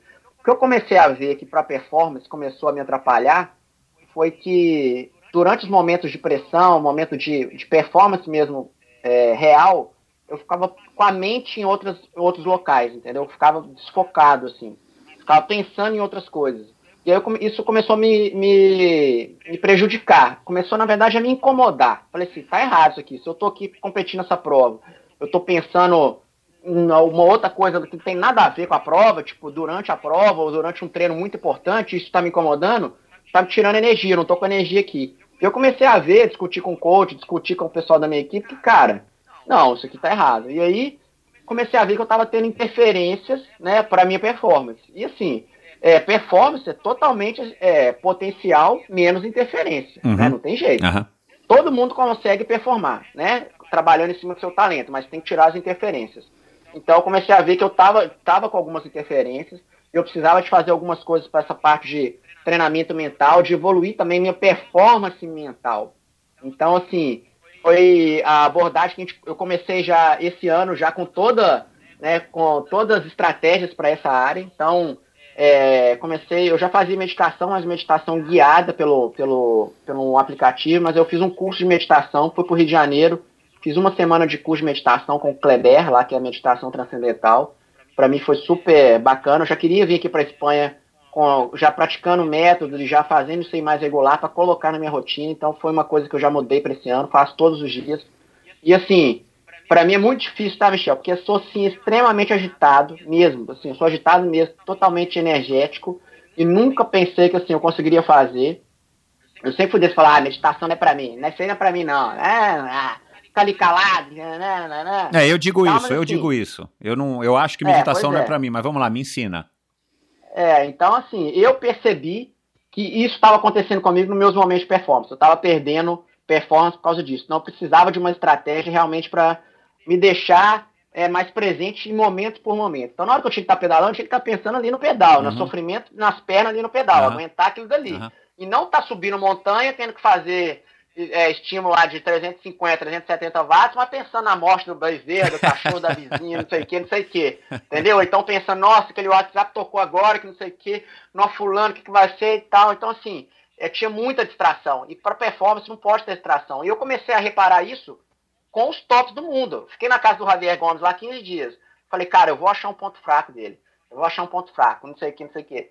Zero, zero distração. Totalmente ali presente. Na hora que ele tinha que descansar, ele descansava. Nem mexia no telefone, ele tocava lá o violão dele, lia um livro, não sei o que, ele descansava a mente mesmo, ele desligava. Então, assim, você precisa de performance em todas as áreas. É performance no descanso, performance no treino, performance na alimentação, né, e performance na recuperação. Eu comecei a ver que, que nessas outras partes, enquanto eu não estava treinando, eu estava muito agitado, estava fazendo coisa demais, eu precisava dar uma. Opa, desacelera aqui. Senão você vai chegar nos treinos assim, com energia, mas você não vai chegar com o seu É, concordo, máximo, concordo. não vai chegar com o seu potencial. Uhum, Muito menos na hora da prova. uhum. Porque imagina, depois de quatro meses, você cheio de interferência aqui, e os outros atletas tudo ali certinho e tal, no feijão com arroz, tal, tal, tal, tal. Chega na prova, estão né, tão mais completos. Uhum. Né, eu tô mais desgastado, tô animado tal, mas tô mais desgastado. Então, assim, isso vai me fazer performar melhor. Comecei a fazer yoga também, que é uma coisa que assim, também falava que eu nem ia fazer, que era, "Ah, isso aí é uma bosta pra mim, não vai funcionar. Mas eu, eu arrumei uma amiga minha de Belo Horizonte, né, que é a Carol, ela montou também a, a- uma ficha de, de yoga pra mim, pro, pro, pro meu, pra minha alimentação, assim, de postura, que o meu fisioterapeuta tinha passado, também uma, uma ficha de 25 minutos, que que eu, que eu coloco, encaixo aqui na minha planilha da semana. Então, assim, foram duas estratégias a princípio, assim, que. Estratégias é, práticas, né? Claro. Fora também a, a- o trabalho com a, com a psicóloga, né? Com a terapeuta, que isso aí tudo faz parte, velho. É. Tem jeito de. Chega um momento que assim, a performance física ela vai estabilizar. Você precisa de conectar, deixar no mesmo patamar o físico e o mental para você poder chegar num próximo patamar Exato. Não aumentar muito essa entendeu? diferença, né? Entre a discrepância É, entre sim. um e outro. Exatamente. Tem, é. tem alguma coisa que você é, já está pensando para a próxima temporada em estar implementando é, e que talvez você não implementou ainda, justamente porque também não adianta querer mudar tudo ao mesmo tempo, né? Até para você poder avaliar o que, que te traz benefício ou não. Ou você ainda não parou para pensar nisso? Qual que seria o próximo passo da tua evolução, da tua busca pela melhor performance como atleta? Então, eu acho que a quarentena, ela me deu o privilégio de poder trabalhar ainda mais nessa questão mental, né? Porque como agora eu tô com menos interferência ainda, É. ainda mais aqui na Espanha, dentro da casa do treinador, junto com a esposa, então assim, realmente eu ganhei um presente na quarentena. Eu tô vendo que assim, eu, eu vim pra cá pra fazer um, um training camp, eu tô praticamente no internato, né? Então assim, É. eu tô acordando, dormindo com o meu treinador, no pedal ele tá ali do lado, ele fica olhando ali, não sei o que, não sei o que, então assim, é, foi um presente para eu trabalhar essa estratégia. Mas e outra coisa que, assim, a princípio me, me deixou, assim, confuso, me deixou meio é, chateado, né, de não poder sair para as montanhas aqui na Maiorca, é o melhor lugar do mundo para treinar o ciclismo, é. né?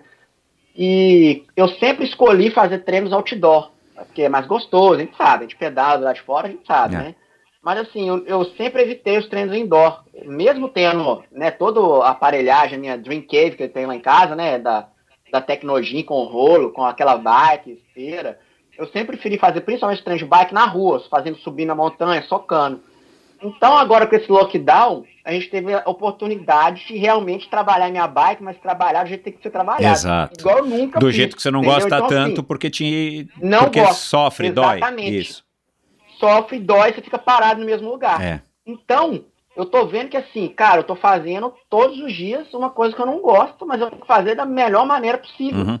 Que é a única estratégia que tem, a única alternativa que tem agora. Uhum. É fazer os treinos de bike indoor. Uhum. Eu lembro que assim, na primeira semana que a gente fez um teste de potência, tipo um FTP de 30 minutos, o coach falou, máximo, vamos medir o lactato. E foi ruim pra caramba, tipo assim, acho que 70 watts a menos que na rua, mas assim, eu acabei morrendo, velho, morrendo, tava assim, meu Deus do céu, não é possível que eu sou ruim desse jeito e tal, que deve ter alguma coisa errada, assim, impressionante o tanto que a cabeça que realmente, ela, assim, ela trava a gente mesmo, né, a gente quer evitar de se expor às coisas que a gente não gosta, e assim, realmente o treino indoor, eu só usava o treino indoor pra treinar leve, pra assistir Netflix, é, YouTube, pra ficar passeando ali nos lixos com a galera e tal. Não, não. Agora não, velho. Agora eu tô tendo que enfrentar, né? Um, teoricamente não, é um- não era um ponto fraco meu, né? Mas assim, era realmente um ponto que eu não gosto, eu, poderia substituir e agora não tem substituição. Agora eu tenho que fazer. Uhum. Então foi uma. Acho que também foi mais um presente da, da, da quarentena que assim, realmente vai melhorar a minha bike. Eu já tô sentindo assim, ontem eu fiz um treino que é um treino chave, né? 4 de 8 minutos progressivo até o, até o FTP e depois mais um pouco.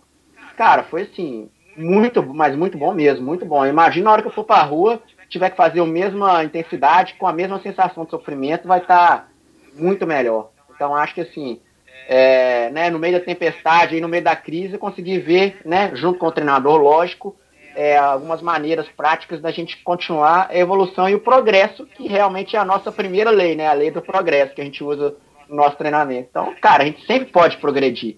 Agora a gente só tem que ter um ponto de vista que, assim, cara, sempre tem um ponto de vista, sempre tem alguma coisa que a gente pode controlar. né? Exato. Não vamos tentar controlar o controlar, não sabemos quando vai acabar a crise, o coronavírus. Concordo, é. A gente pode controlar o que agora? A potência, o treino e a esteira aqui? Então é nóis, vambora, vamos pro pau, é isso que nós vamos, isso que nós vamos pra cima. Bacana. O, o Avancini, né, que, é o, que participou aqui pela Aham. segunda vez já faz algum, algumas semanas, ele também, cara, curiosamente ele falou isso, que a quarentena tá trazendo algumas coisas muito boas para ele. Em vez de focar no que tá Uhum. deixando de, de, de ter, e claro que todo mundo tá Uhum. perdendo alguma coisa, mas ele, ele focou no que ele tá, no que ele pode ganhar. E ele falou mais ou menos como você falou, assim, tipo, ainda bem que eu tô de quarentena, sabe? É, para poder justamente aproveitar e melhorar alguma capacidade que talvez não seja tão desenvolvida. Parabéns, cara, Uhum. legal demais. Você. Então a gente pode, a gente pode esperar que talvez em 2021 você vai ficar numa auto-quarentena aí por alguns meses para tentar fazer mais uma evolução? Cara, eu tô pensando aqui Isso é disciplina, hein? mais- Isso é disciplina, hein? É, exa- exatamente. Eu acho que assim, eu não vou querer me afastar tanto, não, mas com certeza eu vou arrumar tipo aqueles, aquelas caminhadas, caminho de Santiago de Compostela, ou fazer uma temporada no Tibete, no Nepal ali, pra dar uma. Né, para dar uma bloqueada no outside, né, e olhar um pouquinho mais pra dentro. Olha eu lá. acho que isso é muito importante também, né, Michel? dúvida. É, é, agora, quando a gente desacelera, a gente consegue escutar um pouco o que está acontecendo dentro da gente, consegue entender um pouco mais o que está fazendo falta, o que, que não está, quem que são as pessoas que realmente contribuem para eu ficar mais feliz, quem que são aquelas que estavam só convivendo comigo, eu estava só meio que de fachada, talvez por interesse, e agora eu tô vendo que aquele interesse não tinha nada a ver com aquele interesse ali, não vai me deixar mais próximo do meu sonho, não vai acrescentar nada. Então, assim, eu acho que realmente esse silêncio né, da, da, da quarentena permite a gente olhar mais para dentro, saber o que, que eu quero de verdade, né? Eu quero ganhar troféu, eu quero ganhar Ironman, eu quero ganhar né, os potenciais da alma, né? É, crescer em virtude, porque a virtude você não vai perder nunca. Medalha vai acabar, Exato. dinheiro É. pode acabar, carro vai, vai ficar velho, né? Então acho que assim, a gente está tendo uma oportunidade de realmente encontrar a nossa verdade. Para a gente encontrar a nossa verdade, a gente tem que olhar ali para dentro e tem que ser sem barreira, sem máscara, né? Então assim, para a gente chegar no próximo nível, a gente tem que saber qual que é a nossa verdade. Então acho que está sendo um momento assim para todo mundo que quiser crescer com o momento, está sendo assim presente, uma benção assim, que todo mundo, todo mundo sempre pediu, ah, me dá força, me dá luz, tá sendo aí na, na quarentena agora. É, pelo bem ou pelo mal, né? Temos que ficar, temos, Exatamente. temos que nos É. conectar conosco, é, quer a gente queira, quer não, porque a gente está tendo essa oportunidade. A- Com a- certeza. o, o espiritismo ele tem que papel na tua vida? Cara, eu acho que assim, eu nasci no lar espírita, né, no lar cristão, eles não, também não são assim, nossa, eu sou espírita, né, né, né. É, acho que é mais um lar cristão, assim, né, acreditam em Jesus, acreditam, né, na, nessa, na, na lei do amor e na lei da caridade e do perdão, acho que isso que é o principal, entendeu? Acho que, sem falar de espiritismo ou de alguma outra assim, acho que é, mais isso mesmo, foi isso que meus pais mostraram para mim, que a vida é o nosso grande momento, né, eu acho que isso eu falo nas minhas postagens aí direto, e na gratidão de estar vivo e de poder fazer nosso melhor realmente, né? Então acho que assim, não tem muito, não tem muito invenção, né? Uhum. Mais ação. Uhum. E ação com amor, ação com perdão, né, realmente, e com caridade, podendo fazendo o nosso melhor, dando o nosso melhor para aqueles que estão próximos, para aqueles que estão longe, né? Então acho que a gente tem que é, ficar atento para isso, né? Vigilante. E aí, eu tô bem, tô olhando só para mim, mas eu tô fazendo, também tô ajudando o próximo, né? E o próximo às vezes não é só o próximo ali, ah, tô mandando bolsa lá, é, cesta básica pro meu projeto social. Não é só isso. Às vezes o próximo é aqui dentro de casa. Como é que você faz caridade com sua mãe? Uhum. Às vezes você tá sendo um filho ali que, pô, tá tratando a mãe de qualquer jeito, ou um pai que tá, ah, bom dia meu filho, boa noite, tal, não sei o que, não sei o que, e aí? Seu filho, né? Então, assim, eu, e eu acho que mais uma vez isso aí, ó, a, a, a quarentena tá dando mais um presente pra gente realmente, né, conseguir olhar para as nossas relações e pra gente ter honestidade emocional, né? Partilha de alma. Eu acho que é o que meus pais sempre ensinaram pra gente, assim. Partilhar a alma é partilhar o amor, partilhar essa a nossa essência com as pessoas que a gente ama de verdade, assim, porque a gente só tem a ganhar com isso, né? Com a bondade. Então, eu acho que assim, o espiritismo para mim, a religião para mim é realmente isso. Eu, eu sei que eu sou, né, que eu sou abençoado de estar vivo. E se eu sou abençoado de estar vivo, eu devo essa essa bênção a algo maior que criou a, a gente, né? Então, assim, eu vivo por por isso mesmo. Eu quero fazer algo, quero fazer algo grandioso também e dar de volta, né? Retribuir para quem me deu essa vida aí, para quem me deu essa família maravilhosa, esses dons que eu tenho de poder viver do esporte, poder, né, poder comunicar bem. Eu acho que isso aí são tudo são dons assim que eu fui observando e que eu quero retribuir pro meu Deus de alguma maneira, através da minha história, através da minha vida. Legal. Tem uma mensagem aqui para você. Ouve aqui que eu quero ouvir teus comentários. Fala, negão. Guga, beleza, bro? Cara, o que falar de você, né? Eu achei que toda, toda a nossa vida, principalmente essa, essa época de, de formação do nosso caráter, né? Na, na, na infância, na adolescência, aí no ensino fundamental, ensino médio. Cara, você criou, ajudou muito a criar o meu caráter, o caráter das pessoas que te cercavam, né? Pô, eu lembro muito bem o tanto que as pessoas, o tanto que as pessoas gostavam de você, né? Essa sua energia cativante, esse seu lado aí apaixonante, né? Esse jeito de, de tocar as pessoas que você tinha. Isso acabava influenciando também o modo que as pessoas me enxergavam. Impressionante, né? Então eu lembro muito bem que lá no, no, no Colégio Santo Agostinho, né? Na época você era conhecido como Dário, né? É, antes, do, antes de ser o Vinhal, lá você passou pela fase do Dário, né? E, pô, eu lembro muito bem que quando as pessoas me identificavam aí como irmão do Dário, meu amigo, a forma de a forma de, de, de tratamento, a forma de, de, de, respeito, parece que as pessoas queriam devolver para mim um pouco do que queriam passar para você também, justamente porque é, gostavam muito de você, né? Então a sua personalidade acaba acabava passando um pouco para mim também, né? Então lá no, no Colégio Santo Agostinho, por exemplo, você é aquele cara alega aquele cara bom de esporte, aquele cara que participou de praticamente todas as equipes esportivas, né? Participou da equipe do futebol, participou da equipe do vôlei, participou da equipe da natação.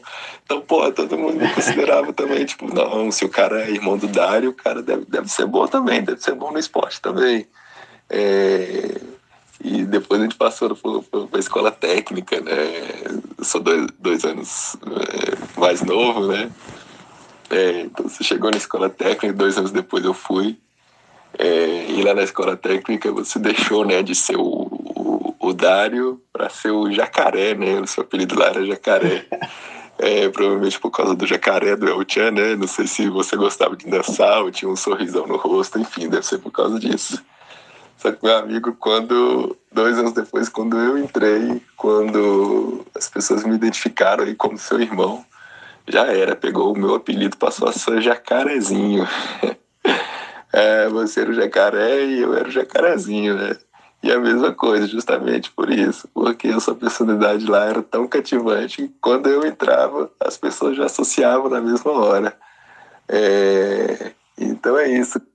E aí, jacarezinho? Jacarezinho, nossa senhora, viu? Nossa, demais. Obrigado. Era da, é da turma do Balão Mágico ou é do El Chan? Não, é do El Chan mesmo, velho.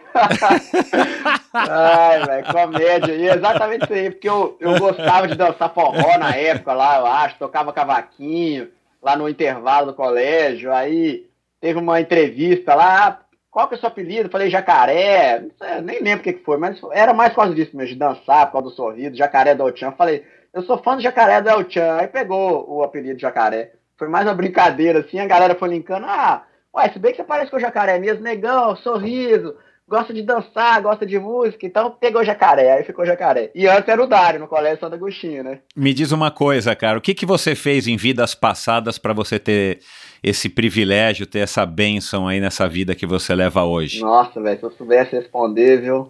Ainda bem, ainda bem que a gente não consegue saber, né, que a gente fez em vidas passadas aí, mas só sei que eu sou, eu sou grato, eu acho que isso aí é coisa do meu, dos meus pais mesmo, eu acho que eles plantaram dentro da gente essa semente da da gratidão, acho que é o principal. Eu realmente sou grato de estar vivo, né? Todo dia eu acordo, todo dia eu vou dormir agradecendo muito pela, pela minha vida, independente se o dia foi ruim, se foi bom, se deu coisa boa, se perdi patrocínio, ganhei dinheiro, perdi. Eu acho que assim, só de estar vivo a gente tem um sonho na cabeça, acorda com um sonho, né? A gente pode, a gente pode escolher melhorar naquele dia, né? Mesmo que, mesmo que a melhora seja pouquinho. E aí a gente pode dar nosso melhor, a gente pode deixar as outras pessoas melhores também, né? Não deixar as pessoas melhores só com alguma coisa nossa, com um sorriso, com um abraço. E eu sempre tive isso comigo, assim, eu quero que todo mundo que passe por mim durante o dia saia da minha presença sentindo alguma coisa assim, boa, assim, ó, tô mais feliz depois que eu contei com o Jacaré, depois que eu contei com o Dário, depois que eu contei com o Vinhal. Ah, não sei se era sorriso, sei lá, nossa, cara, gente boa, mas assim, que realmente, assim, eu sei que isso aí também é uma coisa minha, né, eu sempre tive uma, uma sensação, assim, de que eu preciso de retribuir a minha vida, eu preciso retribuir minha saúde, preciso retribuir minha história, assim. E tem uma coisa que, sei lá, me deixa feliz mesmo. Eu acho que realmente tem uma felicidade meio diferenciada dentro de mim, assim. Mas eu acho que é gratidão, Michel. Eu acho que é gratidão de estar vivo. Eu amo minha vida assim mesmo. E assim, é o que, mais uma vez, o que meus pais me ensinaram, né? Eu acho que a vida é o grande momento de todos nós. Então, assim, a gente não tem muito tempo a perder. a gente tem que subir no palco e atuar na nossa existência, né? Não tem como a gente ficar assistindo ali da arquibancada a vida passando, né? Igual muita gente faz, fica acomodado, ah, o que vier veio. Ah, tô na empresa, ah, mas deixa, eu tô lá ganhando, sei lá, 5 mil reais, mil, dois mil, três mil, ah, tá bom.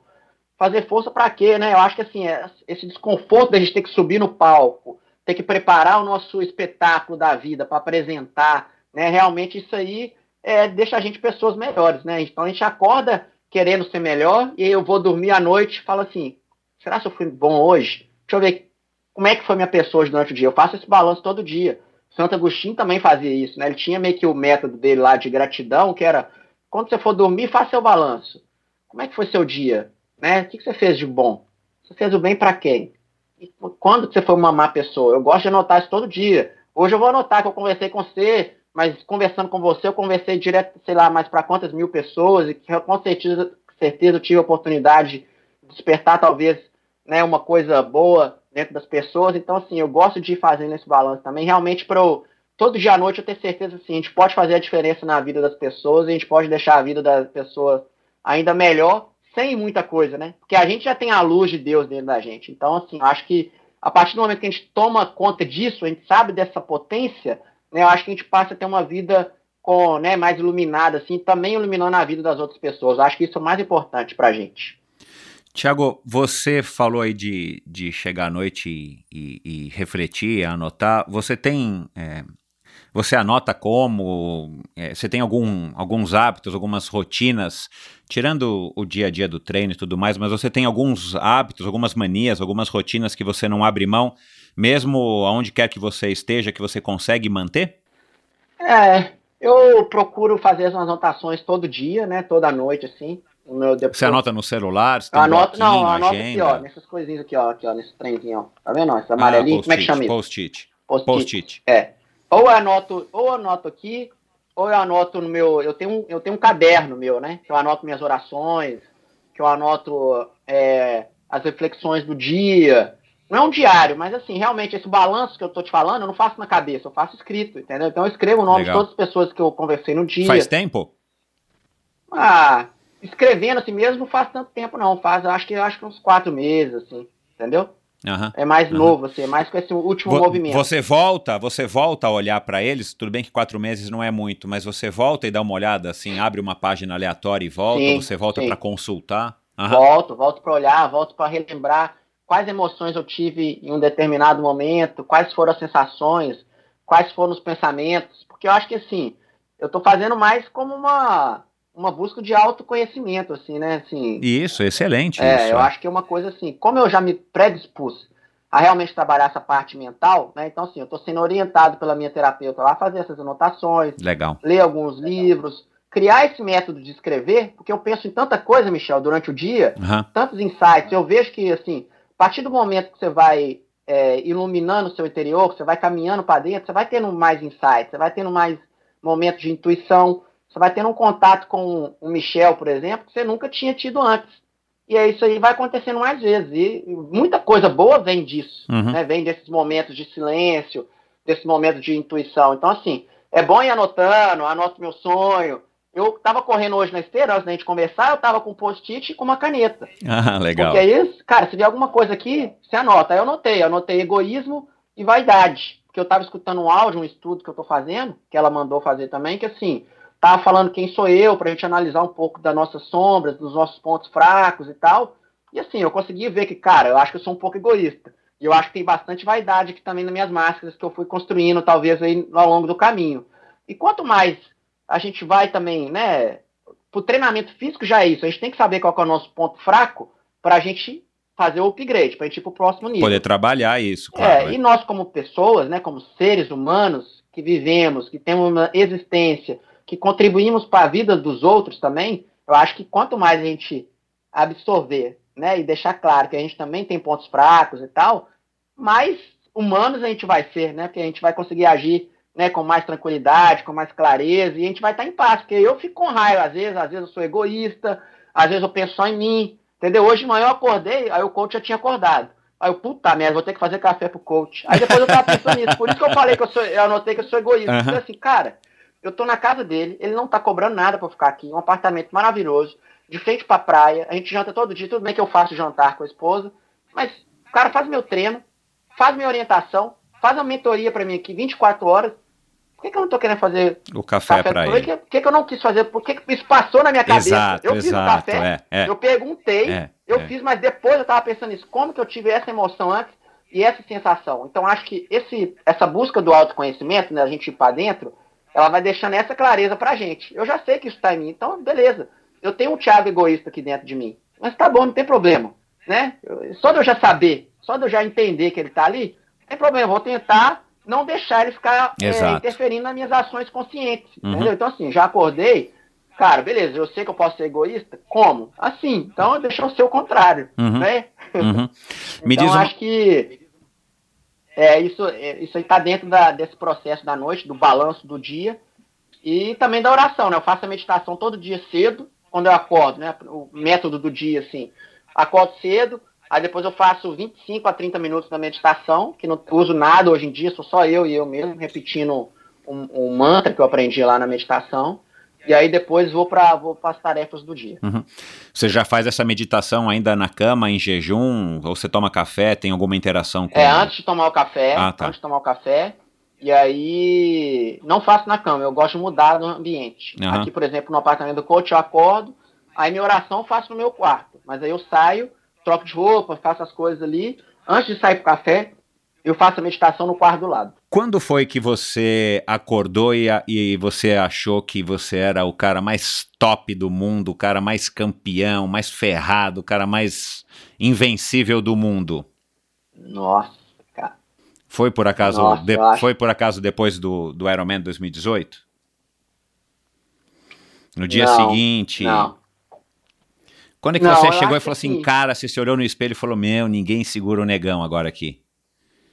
Eu acho que assim, depois do Ironman da Malásia 2016, é, que eu fui vice-campeão, eu perdi pro cara por 20 segundos. Então eu vi o cara chegando. É, é. Eu fui quase o campeão, quase. Aquele dia que foi o dia que eu, que eu, que eu comecei a falar aquela frase lá, porque eu falo, sonho bom é sonho vivido. E quando você acorda, ele não acaba. Foi esse dia. Uhum. Esse dia começou a minha qualificação para Kona. E dali eu falei assim, cara, agora Kona tá aí, velho. Nós podemos. Se eu fui quase um campeão, tô ali. Vamos continuar o trabalho. Acho que foi. Mas esse nem foi tanto depois de Kona, né? Aquela primeira participação, que eu acho que foi top, 13 terceiro, que foi em 2017. O quinto lugar também no Ironman Brasil 2017, né? Que foi quando o Tindon bateu o recorde mundial. Que foi onde eu, carim, teoricamente, carimbei minha primeira classificação para Kona. Também foi top, 8 horas e 11, né? Que foi meu melhor tempo até hoje. Mas eu acho que assim, a mais marcante para mim, que depois no outro dia eu acordei e falei assim, nossa, velho, vice-campeão do Ironman, não sei o que, eu acho que foi esse Ironman de, da Malásia. Esse dia eu fiquei assim, bem feliz. É, não fui campeão, né? Mas assim, eu fiquei. Cara, falei assim, vamos continuar o trabalho. Eu acho que assim, falei, é possível, é possível. Muita gente fala que é impossível, mas assim, é só se acreditar, né? Se acreditar que é possível e você vai fazer, você vai fazer acontecer, né? Assim, parecia que foi a vida mostrando, vambora, velho, vambora, vai ser, vambora que estamos no caminho. Quase campeão, eu vi o cara chegando, né? Foi foda, assim, foi foda, mas foi bom. E, eu, e, e foi bom, né, assim, porque realmente eu acordei no outro dia assim, nossa, velho, eu fui quase campeão 20 segundos, véio, quase, quase fui eu. Então tava ali, estamos na trás, então vamos continuar. Uhum. Então foi bem, Só, só foi ganha quem legal, joga, assim. né? Só ganha quem tá ali, né? As oportunidades estão para quem acorda cedo e acredita.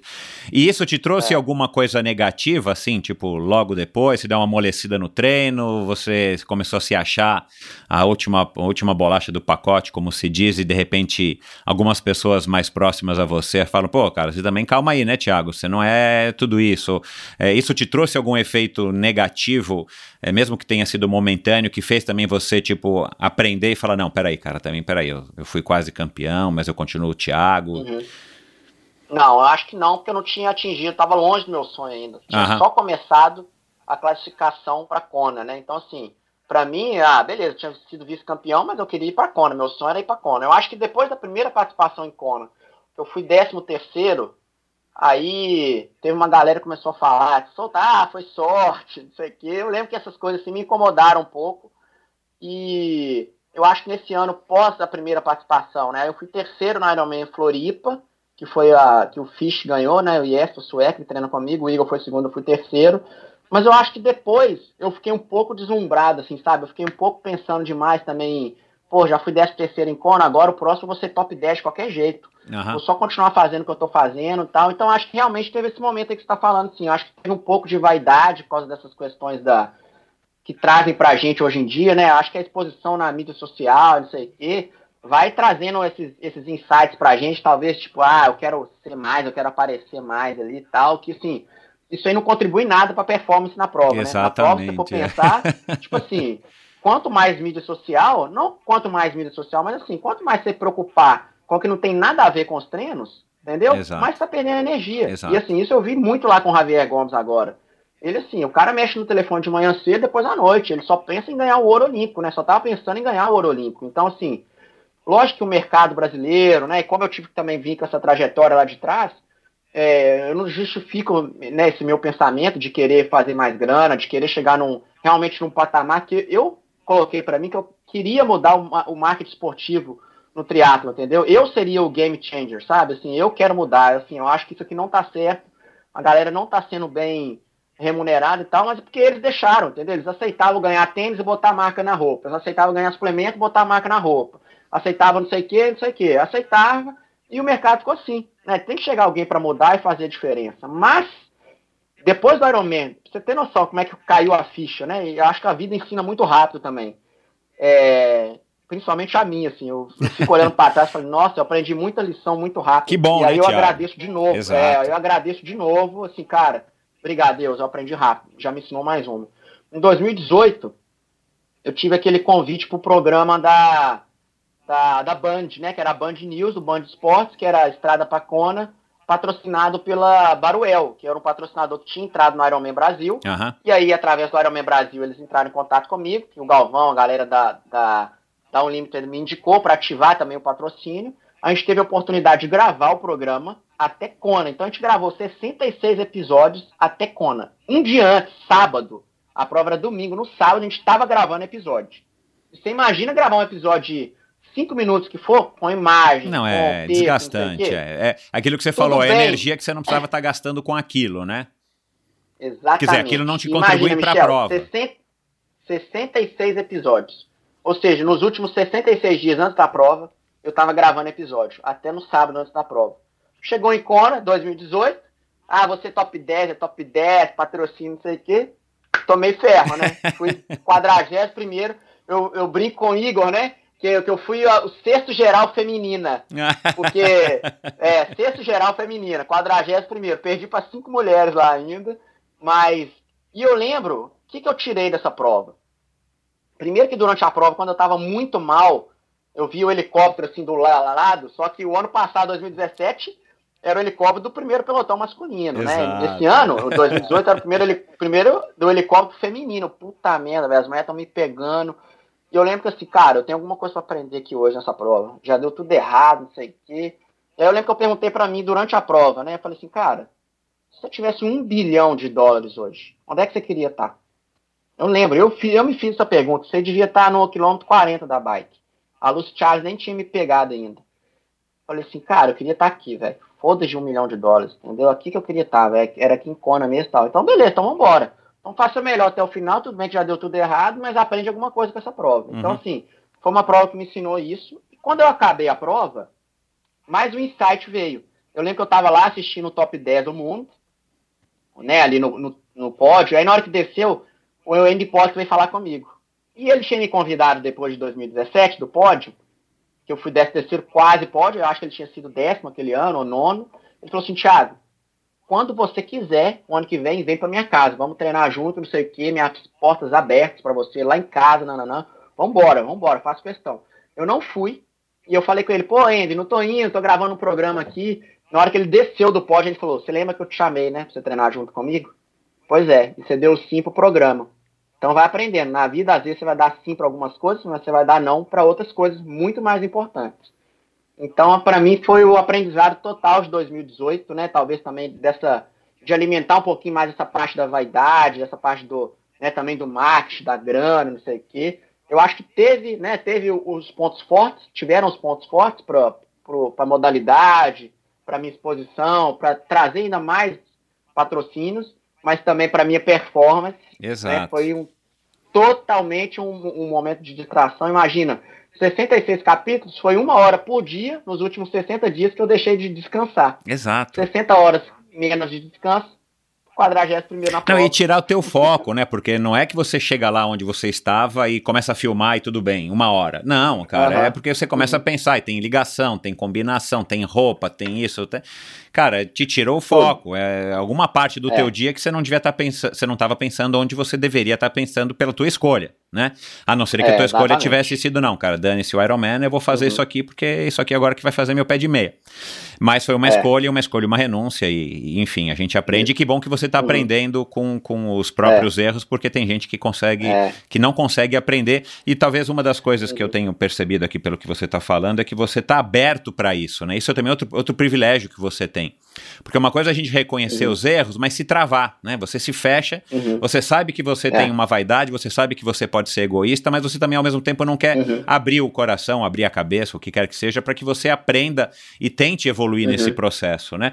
Quem que te reconecta é. com, com o mundo real? Quem que, quando você dá essas, essas despirocadas, assim, quem é que te reconecta? Uhum. Quem é que chega para você e fala, Tiago, calma, menos, vamos lá, aqui, ó, que chão, vambora, cara, você uhum. precisa ainda comer muito arroz com feijão para chegar no top 10. Cara, eu acho que assim, em relação à performance, para chegar no top 10, eu acho que é mais o coach assim mesmo. Em relação à performance é ele, ele chama bastante assim para, ele entende que tem esses eu sou um cara diferenciado para fazer o marketing, ele sabe que eu gosto, que eu gosto de falar, mas ele sabe, quando eu começo a entrar nesse drive demais do dinheiro, do, do palestra, do não sei o que, eu, eu vou também total, porque eu gosto, eu tenho facilidade e eu deixo entrar as, as interferências, entendeu? Aí eu começo, estou no Brasil, vou fazer 10 palestras, vou botar não sei quantos mil reais no bolso aqui, vamos que vamos, vamos para cima. Mas eu acho que em relação a isso, em relação ao a performance em si, eu acho que é o coach total. Ele sabe que, assim, cara, cada coisa no seu tempo e vambora. Você já sabe que você fica fácil, é, você é fácil distraído, assim, também, né? Você uhum. abre, você é muito comunicativo, você não sabe falar não, então deixa que eu falo não para você. Então, por exemplo, a gente chega nas provas agora, ele já tem meio que assim, ó, isso que você pode fazer. O resto você vai ficar dentro de casa, você não vai nem para na feira, você não vai fazer isso, porque senão você começa demais a dar, dar, é, dar, dar. Sai do foco, é. Você tem que guardar para sua prova, sai do foco. Então uhum. acho que mais é ele nessa parte, mas eu acho que a terapeuta também, e eu tenho alguns amigos que me ajudam também a resgatar o Thiago Dário, né? Que assim, eu sou o Thiago Dário Vinhal, né? Hoje em dia no triatlo eu sou o Thiago Vinhal, porque assim, a gente, quando eu fazia triatlo olímpico, a gente usava o último nome no uniforme, né? Então começou a ficar Vinhal, Vinhal, Vinhal, que era o meu último sobrenome. E mas o Thiago Dário, lá atrás, sonhador, né? Que só sonhava em viver do esporte, que ama o esporte. Eu acho que isso, minha família, igual você viu meu irmão falando aí, eu acho que eles me ajudam a resgatar isso aí. É, meus amigos também, desde aquela época, cada hora um que me chama de Dário, que me chama de Thiago e tal. Eu lembro assim que, pô, eu tô nisso porque eu amo. E eu sempre quis transformar as pessoas através do esporte, entendeu? Então, assim, aí eu caio na real, entendeu? Assim, se acabar o Ironman amanhã, né, por exemplo, agora com a quarentena, e aí? Acabou o Ironman, acabou o Thiago? Claro Exatamente. Não, né? Porque é. a minha história continua. Então, assim, hoje eu consigo ver que, assim, cara, beleza, tem o Thiago Vinhal, triatleta, Ironman, né? Ainda não fui campeão ainda. Tô muito, né? Eu sei que eu tô sentindo o cheiro né, da, da, do pódio ali da vitória. Eu acho que top 10 em Kona também está quase ali, questão de ajuste agora. Mas eu acho que é, a, a colheita está sendo de, né, de muito mais valores, eu acho, né? Uhum. É, eu acho que o esporte, essa caminhada do esporte vai deixando a gente calejado, né? Bastante calejado, bastante tombo, bastante é, renúncia, acho que é principalmente renúncia, né? Acho que a palavra do, do atleta é renúncia. Renúncia. Né? Você tem que renunciar, você tem que estar tá vigilante, você tem que realmente, cara, meu sonho está ali, eu tenho que fazer as escolhas que me deixam mais próximo do meu sonho. E aí você tem que renunciar da família, dos amigos, churrasco, né? Dessas coisas que a gente gosta, né? Dos brasileiros, gosta de gente. E realmente tem que dar um sim gigantesco ali para para o seu sonho, né? Eu acho que isso é muito difícil, mas também te deixa mais forte e essa fortaleza que a gente vai né, criando dentro da gente, isso aí também inspira, isso aí motiva. Então eu vou vendo que hoje, mesmo eu não sendo mais treinador, não tenho assessoria mais, hoje em dia tem, sei lá, cinco pessoas só que, né, que eu treino, que eu oriento, assim, mas eu consigo também motivar por essa trajetória, né, por essa história que foi que eu falei lá no início. Cara, Então, se eu estou conseguindo motivar as pessoas, inspirar as pessoas a entrar nesse, né, nessa, nesse processo de transformação, só fazendo o que eu estou fazendo, então vamos embora. Então eu continuo na minha missão. Quando eu sentir que eu não estou mais na missão, né, que aí eu volto e, e a gente começa a, a, o trabalho, ou recomeça, né, ou então a gente vira um pouco o jogo, mas continua também no processo de transformação. Bacana. Cara, antes da gente encerrar, é, eu quero te mandar aqui mais um recado aí de um cara que, que gosta bastante de você. Fala, Michel. E aí, Thiago, molecote, tudo bem? Passando aqui para falar um pouco desse cara que eu admiro muito. É, deixar registrado aqui a, a, capacidade que o Vinhal tem de transformar a energia do lugar. Assim. É impressionante o tanto que ele consegue uh, transformar o ambiente, a energia do ambiente, através da alegria dele em uma, uma energia positiva, uma energia que te move para frente, uma energia que te faz produzir melhor, ele trabalha melhor, eu trabalho melhor, os pacientes trabalham melhor. É impressionante. Ele chega, ele conversa com todo mundo, ele mexe com a faxineira, ele mexe com a administradora, ele mexe com o dono da clínica, ele mexe com os pacientes. E quando se assusta, o ambiente está todo alegre, o ambiente está produzindo e está todo mundo sorrindo e ele está lá trabalhando. É impressionante impressionante essa capacidade que ele tem, sim. E não só dentro da clínica, né? Já tive com ele em treinos de pista, já tive com ele com treino de ciclismo. É impressionante, todo mundo fica alegre, o ambiente é, produz muito mais. É, e isso é dele, é inato, é do coração dele, é, essa alegria, essa energia, e com certeza é, isso é muito impactante para todo mundo que está ao redor dele muito impactante. Então fica aqui meu registro. Eu acho que o, o Vinhal ele é esse cara é puro, um coração muito muito muito grande e gosta de ajudar as pessoas e não gosta de ver ninguém para baixo. Quando ele percebe que alguém está um pouquinho assim, ele já chega, já mexe, já já te coloca lá em cima. Quando você conversa com ele cinco minutos, você já sai assim, bicho, tem que fazer isso, tem que fazer aquilo. É impressionante. Parabéns, Vial, por por ser essa pessoa, isso é seu, cara, isso é do seu coração e ninguém te tira isso mesmo, tá? Eu sou seu fã, sou, sou muito grato, agradeço todo dia a Deus por poder trabalhar com o ídolo que é você. E é isso aí, vamos juntos. É, muito feliz de te ver do podcast aí, tenho certeza que vai ser um sucesso. Um abraço enorme, um beijo grande no seu coração, que você continue, que Deus continue trazendo essa alegria, deixando essa alegria, seu coração fervendo, que, que isso contagia todo mundo que está ao redor. É, eu acho que é, assim, com certeza, uma das maiores lições que eu tenho com, de trabalhar com você e essa energia é sua. Um abraço, um beijo no coração, que Deus continue te iluminando. Fica com Deus. Bom, esse foi o Nilson. Famoso cachorro de favela. Nilson nada, cachorro de favela com o apelido dele. Meu fisioterapeuta, meu amigo, é o cara que me faz funcionar, né? Se não fosse ele, eu tava todo enjambrado. Sete anos de parceria, né, Tiago? Sete anos, o cara era estagiário e eu gosto de falar, eu sempre dou exemplo dele mesmo, porque assim, foi um cara que eu vi que eu poderia ter chamado para mim o melhor fisioterapeuta de Belo Horizonte, entendeu? Mas eu achei que o melhor não seria o melhor para mim, entendeu? Eu queria, eu queria um cara que for, que quisesse ser o melhor, né? Que quisesse dar o melhor dele pro meu caso, né? E Fiz um convite para ele, acho que foi há cinco anos atrás. A gente tinha trabalhado dois anos antes em outra, em outra clínica. E realmente, é, eu acho que eu gosto de falar isso sempre, que nós somos anjos de uma asa só. E para a gente voar, a gente tem que se abraçar. Né? Então, é isso que eu gosto de deixar claro para a galera que está próximo de mim. Aí, o Nilson Flávio é um desses caras que realmente é, mostrou que ele queria, que ele também sonhava, e hoje está aí, está com a clínica dele e tudo mais. Então eu fico feliz demais com isso aí. E realmente, para mim, é, onde tem um coração batendo, tem, tem, tem Deus me mostrando que eu tenho que ele atuar de alguma maneira, que eu acho que é isso, né? O, o altar deve ser o coração da outra pessoa, né? A gente deve muito, assim, amor para sempre pro próximo, da melhor maneira que a gente puder e com o que a gente tiver, né? Lógico, com com lixeiro vai ser de um jeito, com lavador de carro vai ser de outro, com presidente da empresa vai ser de outro, com meu pai vai ser de um jeito, com um amigo e tal. Mas beleza, sempre se for natural, né? E conseguir sair ali um sorriso, tirar um sorriso, tirar uma, né, pelo menos um pensamento ali de, de esperança, de que estamos no caminho, que a gente pode escolher, né, vibrar no negativo ou no positivo, que é só nossa, que a escolha é nossa. Então, acho que isso aí já é o já sou eu ali é, realizando a minha missão, né, de maneira natural, né?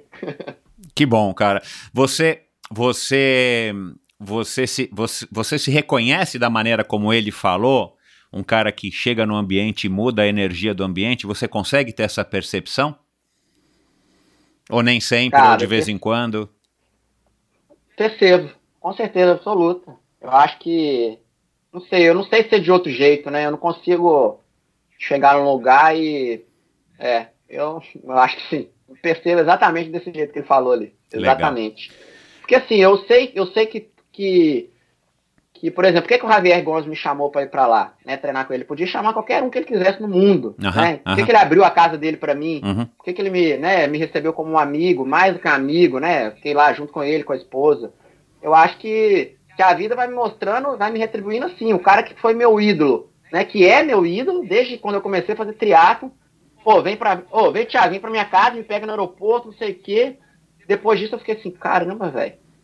Eu já, já agradeci de novo. Não, obrigado, Deus. Você tá me mostrando que realmente é isso aí. E tem alguma coisa, e realmente eu comecei a ver até lá com eles, né, com o Javier, com os outros espanhóis que estavam treinando lá, que assim, eu tenho essa facilidade de deixar o momento do treino mais alegre, deixar o momento do treino mais leve. E o momento de performance são momentos difíceis, Uhum. são momentos duros, são momentos que a gente tem a tendência a ir pro lado negativo, mas eu tenho a facilidade de ter essa alegria intrínseca, de, de levar as coisas pro lado positivo, de fazer uma brincadeira na hora certa, mas também de saber entender que tem momentos de concentração. Então acho que é, você tem que ser meio que a luz em cada ambiente. Eu me sinto, né, como uma luz em cada ambiente que eu vou, mas em cada uma a gente tem que usar certa intensidade. Tem uma que eu posso chegar gritando, né, fazendo gracinha com todo mundo. Tem outra que não. Tem outra. Então, assim, eu acho que o importante é isso, né? A gente tem que ter uma humildade ali de saber onde que a gente está, de como que a gente pode ajudar a pessoa que está ali, de como que as pessoas também podem me ajudar. Lógico que eu sempre quero ficar melhor também. Então, assim, para eu me sentir melhor, eu quero que as pessoas também se, se sintam melhores, para elas também darem o, o melhor delas, né? Claro. Para a gente conseguir fazer esse crescimento conjunto, né? Então, acho que é mais pensando num todo, que esse que meu jeito é assim, né? Uhum. E também eu acho que eu trouxe isso do esporte, Uhum. das modalidades, de novo, coletiva, da de luta, não sei o quê. Eu sempre vi que, cara, teoricamente é um, é um ambiente feliz, o ambiente do esporte, né? É um ambiente que, a princípio, as pessoas praticam esporte porque querem, querem ficar mais felizes, já sabem que aquilo ali faz bem para É, elas, né? é. Tudo bem que hoje, e isso eu falo com todo mundo, cara, por que você está se cobrando desse jeito com o esporte, o pessoal que é do amador, né, o ciclista amador, o triatleta amador, para de se cobrar, para de sofrer, para de querer bater PR, para de querer bater conde não sei quem, não sei o quê, faz o que você gosta, sente o prazer, né, porque assim, com certeza você vai bater PR na sua função principal, lá gravando seu podcast, você vai gravar muito melhor, depois você fizer um pedal. Lá no escritório você vai ser um chefe muito mais legal depois do treino que você fez. Então, assim, seja o melhor, né, onde você tem que ser ali de verdade, e o esporte usa isso aí para realmente aumentar seu potencial, né? Deixa a cobrança de performance para nós, atletas profissionais ali, que a gente já está mais acostumado a, a lidar com isso aí, né? Cara, ah, eu, eu ia querer encerrar aqui agora, mas você falou duas coisas, me, me permite que a gente abordar rapidinho. O, Claro. eu, o, o pai do Igor, no ano passado, é, no especial que eu fiz, né, do Ironman Brasil, onde eu, onde eu gravei com ele, ele me falou uma coisa que, que eu descobri que não é uma coisa que muita gente sabe, né? E eu adoro conversar com pessoas mais velhas, justamente porque a gente aprende muito mais, justamente pela experiência que essas pessoas têm de vida. E ele falou Uhum. uma coisa que eu achei curiosa e eu queria te, te enfim, colocar aqui para você, talvez você já saiba, você convive, convive muito Uhum. com ele, com o Igor. Ele disse que a, a, a palavra amador, né, quando a gente é um amador no esporte, ou a gente é um amador no que a gente faz, é porque a gente ama, a gente Uhum. faz porque a gente ama. É, Uhum. E ao mesmo tempo, a hora que a gente se profissionaliza, né, no caso, Uhum. no seu caso particularmente, você se profissionalizou no esporte, é, a gente Uhum. muitas vezes perde essa história do amador, né? E talvez o espírito olímpico Uhum. seja talvez a, a coisa mais emblemática que a gente tem aí dentro do nosso segmento do esporte com Uhum. relação a essa Uhum. abordagem. Pelo que eu percebo, e aí você me corrige, Uhum. né, se, se não for isso, mas cara, você é um cara que, que no coração continua sendo um amador, porque você ama o que você Uhum. faz, mas ao mesmo Uhum. tempo você se, se colocou nessa função de viver do esporte. É, é isso mesmo? Uhum. Você já parou para refletir que, que, que amador, quando a gente começa, né, sendo um atleta, é, a Uhum. gente acaba sendo um Uhum. amador, porque a gente faz porque gosta, Uhum. como você acabou de dizer, né? O cara curte, ele esquece ser com, esquece, É. esquece CPR, Uhum. né? Você é um amador, cara. Você é um cara que ama o que faz. Você não pode deixar outra coisa interferir no teu bom humor, porque você tem saúde Aham. e você faz o que você ama. É, você é esse Aham. mesmo, um amador que consegue ser amador mesmo sendo um profissional, ou você consegue ser um profissional que ainda ama o que faz todos os dias? Cara, eu gostei demais disso aí. Realmente, hoje eu tava pensando aqui na esteira, que eu tava tão cansado, velho, tão cansado. Hoje eu falei, nossa, eu fiz um treino muito forte ontem. Nossa senhora, ah, mas vambora, eu amo fazer isso aqui, velho, vambora, tô aqui nesse lugar. Aí corri duas horas ali e tal, assim e tal, e no final já tá assim, puta merda, eu amo esse negócio mesmo. Eu amo essa dor aqui, eu amo esse sofrimento, né? Então acho que o amador ainda tem essa questão da dor, né? Porque assim, é, é na dor que eu sei que eu tô vivo. Né? Então, assim, eu tenho que realmente amar esse estado de dor, eu tenho que amar esse estado de sofrimento, eu tenho que amar esse estado de desconforto, eu tenho que amar esse estado de crise, porque antes de toda crise, né, depois de toda crise tem evolução, depois de toda dor tem a recuperação, depois de todo sofrimento tem o estado de paz, e aí a gente está mudando para o próximo nível, né? Então acho que realmente é, a palavra amador mostra toda a nossa humildade, que a gente sempre vai ser amador em alguma, em alguma, alguma etapa, né? Depois das férias, eu sou um triatleta amador, eu não sou um atleta profissional. Né? Então hoje eu estou um atleta profissional porque estou aqui com uma, né, com, com a gestão de todo o tempo, né, treinando sei lá quantas horas por semana. Então, assim, hoje eu estou um atleta profissional, mas eu acho que o atleta amador é a raiz de tudo, né? É o que plantou tudo, é o Thiago Dário Vinhal que realmente fazia todas as atividades porque amava e eu já fui questionado algumas vezes, falando assim: "Ah, o Vinhal é um amador bom, o Vinhal é um amador bom, ele nunca vai ser profissional". E quando eu escutei isso, eu lembro que eu fiquei bravo pra caramba. Eu falei assim: ah, é, eu sou um amador bom, então esses negros vão ver agora. Então, e aí isso aí também foi uma, uma, né, uma, teoricamente foi uma, foi uma, como é que a gente fala, uma, sei lá, foi tipo uma motivação meio que negativa, né? Eu tirei do, de uma afirmação negativa, tentei fazer isso de uma coisa positiva para me mover para cima ali. Mas eu lembro exatamente quando um cara me falou isso aí, me falaram, né? Ah, fulano falou que você é um amador bom. Falei, ah, amador bom, então beleza, então agora eu vou provar para esses caras que eu sou pró, que eu posso competir contra, contra os prós, que eu posso estar andando no mesmo nível que eles. Eu sempre trabalhei, agora eu vou dedicar só para isso. Mas eu acho que o amador nunca vai sair de nenhum atleta, né? Com certeza não, porque agora a gente é atleta profissional, mas daqui a pouco a gente vai voltar a ser amadores, né? Então a gente tem que voltar pro início, né? A gente não vai ser profissional para a vida inteira, Exato. eu tenho total ciência disso, Uhum. mas eu sei que eu vou amar o esporte pro resto da vida e amar a dor pro resto da vida também, né? Porque a gente evolui pela dor ou pelo amor, né? A maioria das vezes é pela dor e no nosso caso como atletas, praticamente começa pelo amor, mas aí vem a dor, porque pra gente chegar no próximo nível, a dor tem que estar presente. Então, com certeza a gente vai ser eternos amadores. É, e tem alguma, tem alguma coisa que, que, você, que você lê, que você ouve, as pessoas não tão próximas, as que, não, as que, as que te conhecem como o atleta profissional, como a figura pública, Uhum. é, e, que, e que você não se reconhece, ou é, qual é a impressão que, as, que os outros têm a seu respeito que não corresponde à realidade? Tem alguma coisa assim que é, que é mais como que você tem, é, que você é conhecido por isso, mas que não é Uhum. tanto a realidade? Tem alguma característica, alguma, alguma qualidade sua que na verdade não é?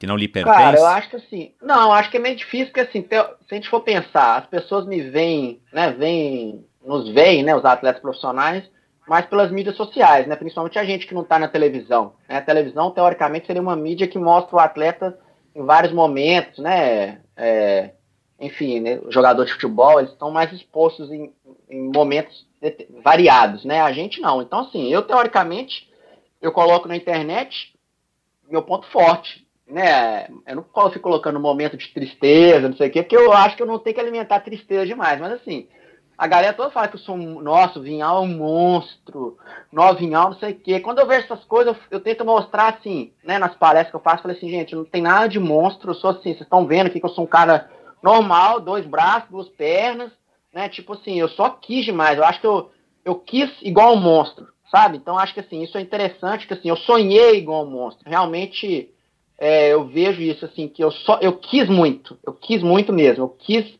igual monstro, ainda quero. Então acho que sou um cara normal. A galera vê muita foto realmente rindo, foto em locais bons e tal. Mas eu também sou um cara que eu fico triste, né? Que eu tenho raiva, que eu tenho vontade de chutar o balde. Então, assim, é, eu acho que é sempre.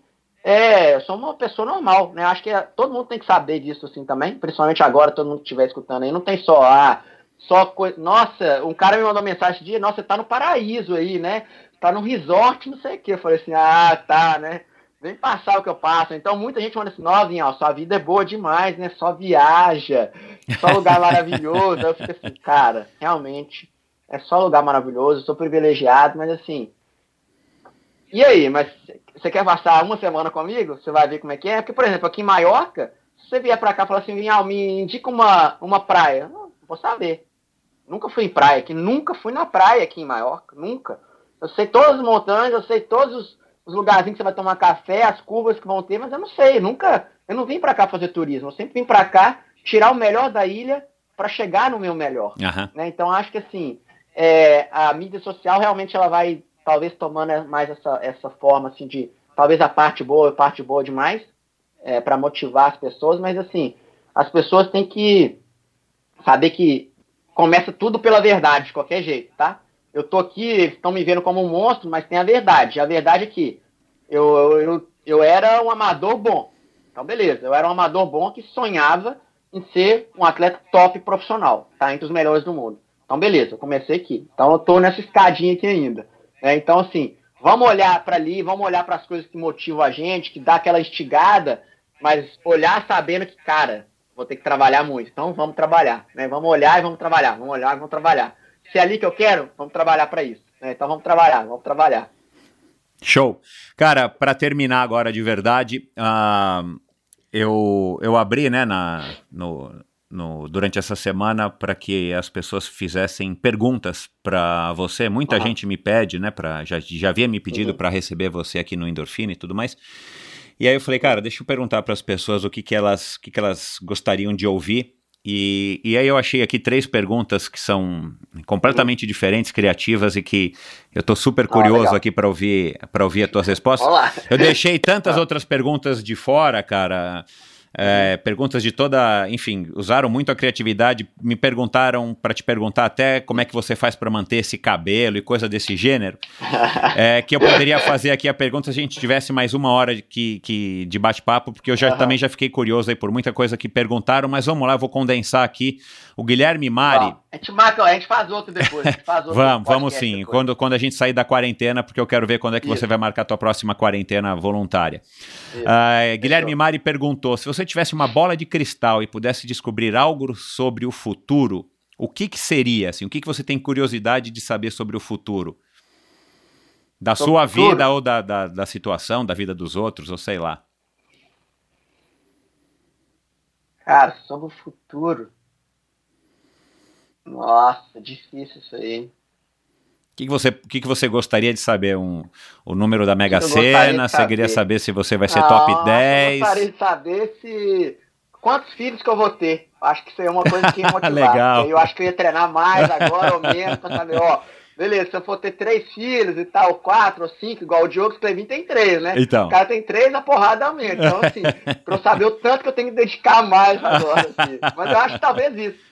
Meu sonho é, né, é ter uma família, um lar abençoado, igual a minha família também, né? Igual a, né, o, o- onde que eu cresci.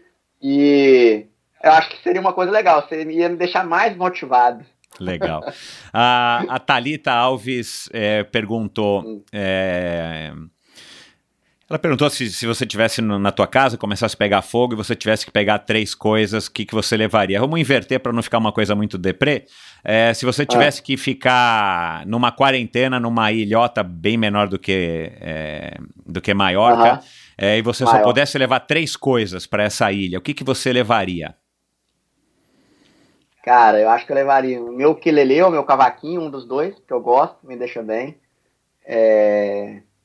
Ia levar um livro gigante, né? Dependendo de quanto, de quanto tempo eu ficaria aí. Um livro grande, assim, mas talvez o Evangelho, talvez a Bíblia, que dá para ler várias vezes e tirar vários, é, várias insights, né? Aham. lendo, de- dependendo do número de vezes que você, que você lê aí. Acho que cada, cada época que você lê, você vai tirar uma coisa diferente pro seu momento.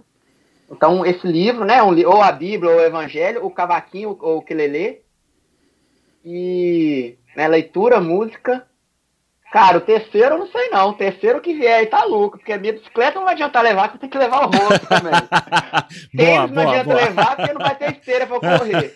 Eu vou levar a sunga, a sunga e o óculos de natação, velho. Porque dá pra nadar. Essa ilha, pelo menos isso, que eu vou poder fazer o esporte que eu vou fazer na ilha vai ser nadar. Então, beleza. Material de natação, um livro top gigante, que eu posso ler e reler, aprender várias coisas diferentes, dependendo do número de coisas de vezes que eu ler, e o instrumento, ou o cavaquinho ou o ukulele. Legal. E sem, sem, sem, falar que um óculos de natação você ainda conseguiria eventualmente sair da ilha na nado, né? Voltar para. A nado, pois é, ainda tem uma esperança. Se um barco passasse ali, dá para testar alguma situação diferente. Legal. E o R. Fonseca Tri, eu acabei não vendo aqui qual é o nome dele, hum. não sei se é Ricardo, Rodrigo.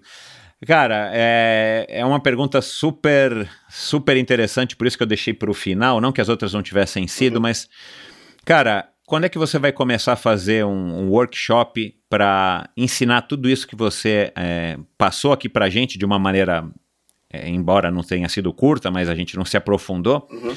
Como que um atleta deve se relacionar com os patrocinadores? Como que um atleta deve se comportar para ter o sucesso profissional que você tem? Como você mesmo disse, mesmo sem ter um título X é, no, no, currículo, cara, porque é, a gente abordou um pouco isso no começo e eu de fato admiro, a gente tem visto aqui no Endorfina, aí já faz um tempo, hum, algumas discussões, algumas pessoas me procuram no, no inbox uhum. para tratar desse assunto. Ah, mas o fulano falou que isso, não sei o que, o outro falou que as marcas, não sei o que. Cara, é, uhum. você, eu acho que você é um, além de você ser um exemplo vivo, por isso que eu disse isso no começo, eu acho que essa uhum. tua visão pode não ser a única visão, com certeza não é a única verdade, mas cara, é uma verdade bem uhum. verdadeira de como que você pode uhum. como é que você pode dar certo é, uhum. sem exclusivamente depender é, dos teus resultados e, e, você vender, como no, você disse, muito legal, aliás, achei uhum. bem bacana isso, vender uhum. sonhos, né? O Vitor uhum. Meira já passou por aqui faz algum tempinho e, e, falou alguma coisa nesse sentido também, da transição de carreira, como é que você identifica é, as oportunidades, uhum. e você agora falou bem uhum. diretamente no, no teu caso e, e, eu acho que muita gente vai ficar feliz em ouvir o que você está dizendo, justamente porque é, é um grande aprendizado aprendizado e talvez é, seja um grande aprendizado, uma oportunidade para os atletas profissionais que por acaso ouvirem esse nosso bate-papo, não importa a modalidade. Quando é que você vai lançar aí uma série de workshops? Quando é que a gente. Pô, vamos fazer uma parceria, olha o negócio aí, vamos fazer uma parceria, transformar em, em podcasts e cobrar. Ó, só de escutar essa pergunta, minha mão já tá aqui assim, já coçando. Quando minha mão coça, velho, é porque tá vindo dinheiro. Realmente, é realmente assim, é foda, velho. Quando minha mão coça, Michel, eu já fico assim, puta merda, o que, que vai vir para mim pra fazer agora? Véio? Tá vindo dinheiro aí. Mas eu acho que assim, velho, primeiro eu tô colocando toda a minha energia realmente para dar esse próximo passo aí na, na carreira como, né, como na performance. Então eu quero ganhar meu Ironman primeiro, top 10 ali em Conan, então pelo menos mais dois anos aí, né, eu já sei que eu já tô ali próximo, né, pelo Ironman da Malásia a gente viu.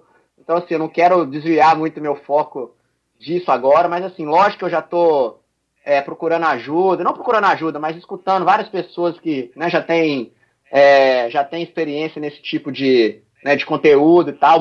Eu tenho muita, né, muito questionamento mesmo em relação a isso, vai muito. Ah, por que, que não faz o canal no YouTube? Por que, que não faz isso aqui? Por que não faz isso aqui? Faz uma videoaula, faz um, escreve um livro. Eu acho que assim, eu me vejo fazendo essas coisas mas por enquanto ainda não. Eu sei como é que eu sou, eu não quero botar uma distração não, agora, tá certo, não quero é, tá perder, certo. né? Eu não quero perder muito, mas assim, realmente isso aí tá no target total, ah, total assim mesmo, tá no radar, eu acho que em breve, né? Eu acho que a quarentena agora deu uma seguradinha, ou talvez uma acelerada, né? Que como eu tô escrevendo muita coisa aqui agora, talvez assim, possa ter dado uma adiantada também nessa questão do, dos conteúdos e tal. Mas assim, nada impede da gente fazer um, um micro workshop, né? Talvez em São Paulo. Vamos pensar aí, velho. Vai, isso aí é com você, você que tá no, você que tá no Meet aí organizando as coisas, é, produtor de conteúdo. Eu acho que assim, vai ser um conteúdo realmente um, um conteúdo muito rico, né? Muito, Porque, muito, muito. É, é, acho que toda história tem sua riqueza, né? Então acho que acho que isso aí é a, é a principal, é o principal drive aí que vai, com certeza vai ser esse nosso esse, esse workshop, né? Da, mostrar, entender, encontrar sua real riqueza na sua própria história, né? E com certeza todo, todo mundo aí vai ter, todos os atletas aí vão, vão ter, vão começar a pensar um pouco mais nisso também. E aí depois como vender, como comunicar essa sua história de uma maneira né, que as empresas vão querer saber e no próximo passo elas vão querer se conectar e depois vão querer executar. E aí eu acho que é isso que eu estou fazendo aí agora nessa, nas últimas temporadas e realmente a gente está indo agora para o próximo passo. Como que a gente vai conseguir deixar o legado, né, que são os projetos sociais que a gente já está fazendo com uma das empresas também que estão me patrocinando. Então, assim, já indo um pouco além disso aí também, né, de como realmente se conectar de verdade com as empresas aí que, que estão dando essa chance de conversarem com a nossa história e a gente escrever a história juntos daqui para frente, né? Show.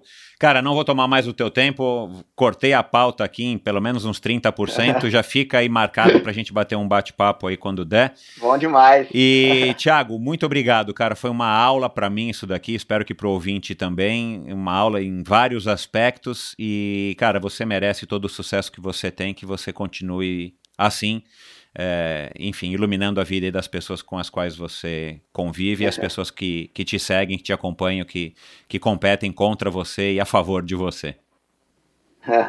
Valeu demais, eu que agradeço.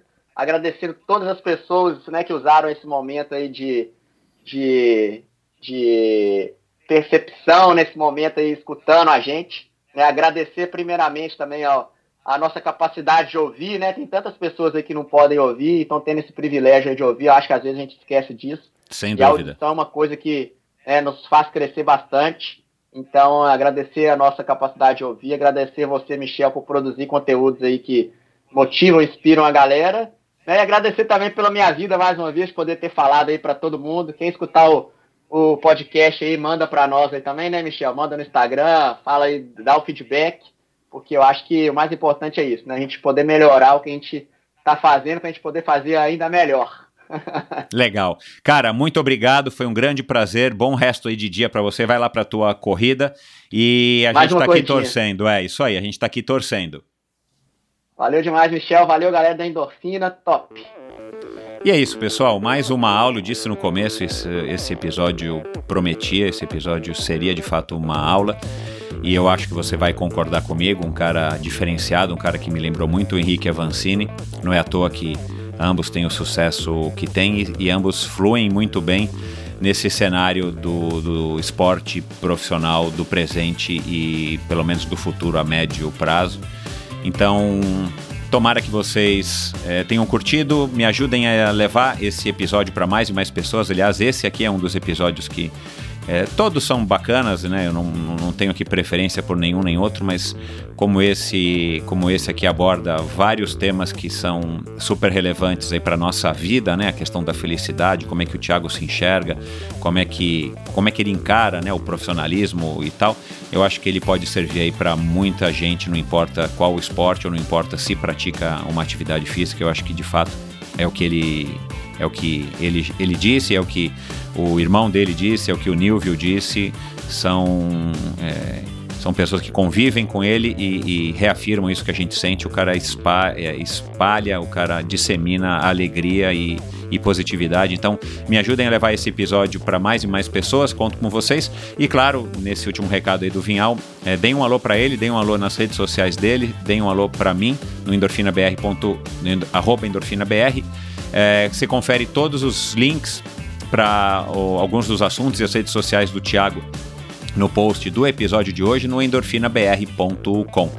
Espero que vocês tenham gostado. Eu conto com a sua audiência no próximo episódio. Um abraço.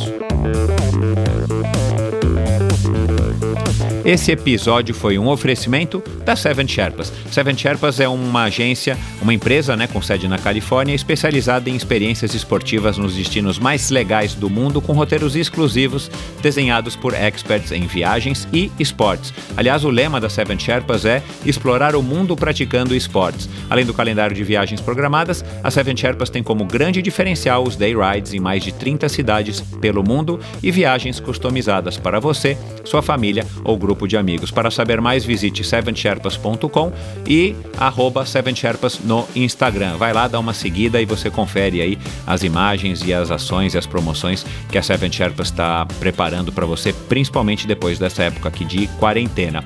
É, foi também né, um oferecimento da Bovem Energia. A Bovem é uma comercializadora, uma gestora e uma geradora de energia. E assim como para os meus convidados, para a Bovem, energia é um assunto muito sério. Uma empresa sólida e confiável, com profissionais experientes e treinados para lhe oferecer agilidade no atendimento, robustez e competência na condução dos negócios. Saiba mais em bovem.com.br. De energia, a Bovem entende. Também foi um oferecimento da Supacas, arroba SupacasBR no Instagram. É a marca de acessórios de ciclismo mais coloridos e mais legais do mercado. Encontre os produtos da Supacas no site ultracicle.com.br, que é o site da importadora oficial, também é um e-commerce, é, onde você pode adquirir os produtos da Supacas. E para você ouvinte, nesse site é, que mora no Brasil, você tem frete gratuito para compras a partir de 100 reais, promoção por tempo limitado. Então vai lá, aproveita e compra, porque ela pode estar acabando daqui a pouco. É, com compras a partir de 100 reais, você digita a palavra endorfina antes de finalizar a tua compra ali no, no campo ali de cupom de desconto e aí automaticamente o frete some e você vai receber os produtos da Supacasa, os excelentes, aliás, de é, produtos da Supacas no seu no conforto do celular para que você possa ter mais ânimo, mais estímulo para poder pedalar indoor na sua na sua quarentena. Então dá uma checada lá e também foi um oferecimento, claro, um apoio do Mosqueteiros do Esporte, um site de patrocínio coletivo de atletas. Incentive um jovem atleta profissional e ainda receba descontos em diversas lojas e prestadores de serviço. Aliás, é uma troca super justa, é uma relação que todo mundo sai ganhando. Seja a diferença na carreira de um jovem talento. Siga Mosqueteiros do Esporte no Instagram, Mosqueteiros do Esporte no Facebook e mosqueteirosdoesporte.com.br. Obrigado por ouvir esse episódio do Endorfina. Acesse o endorfinabr.com Vá no post do episódio de hoje para conhecer um pouco mais sobre o meu convidado e alguns assuntos abordados em nossa conversa. Lá você ainda encontra todos os episódios do Endorfina. Siga o Endorfina BR no Instagram e confira imagens inéditas e inusitadas dos meus convidados. Participe enviando comentários e sugestões. Se você curtiu, colabore assinando o Endorfina no seu agregador de podcasts preferido e compartilhando com seus amigos.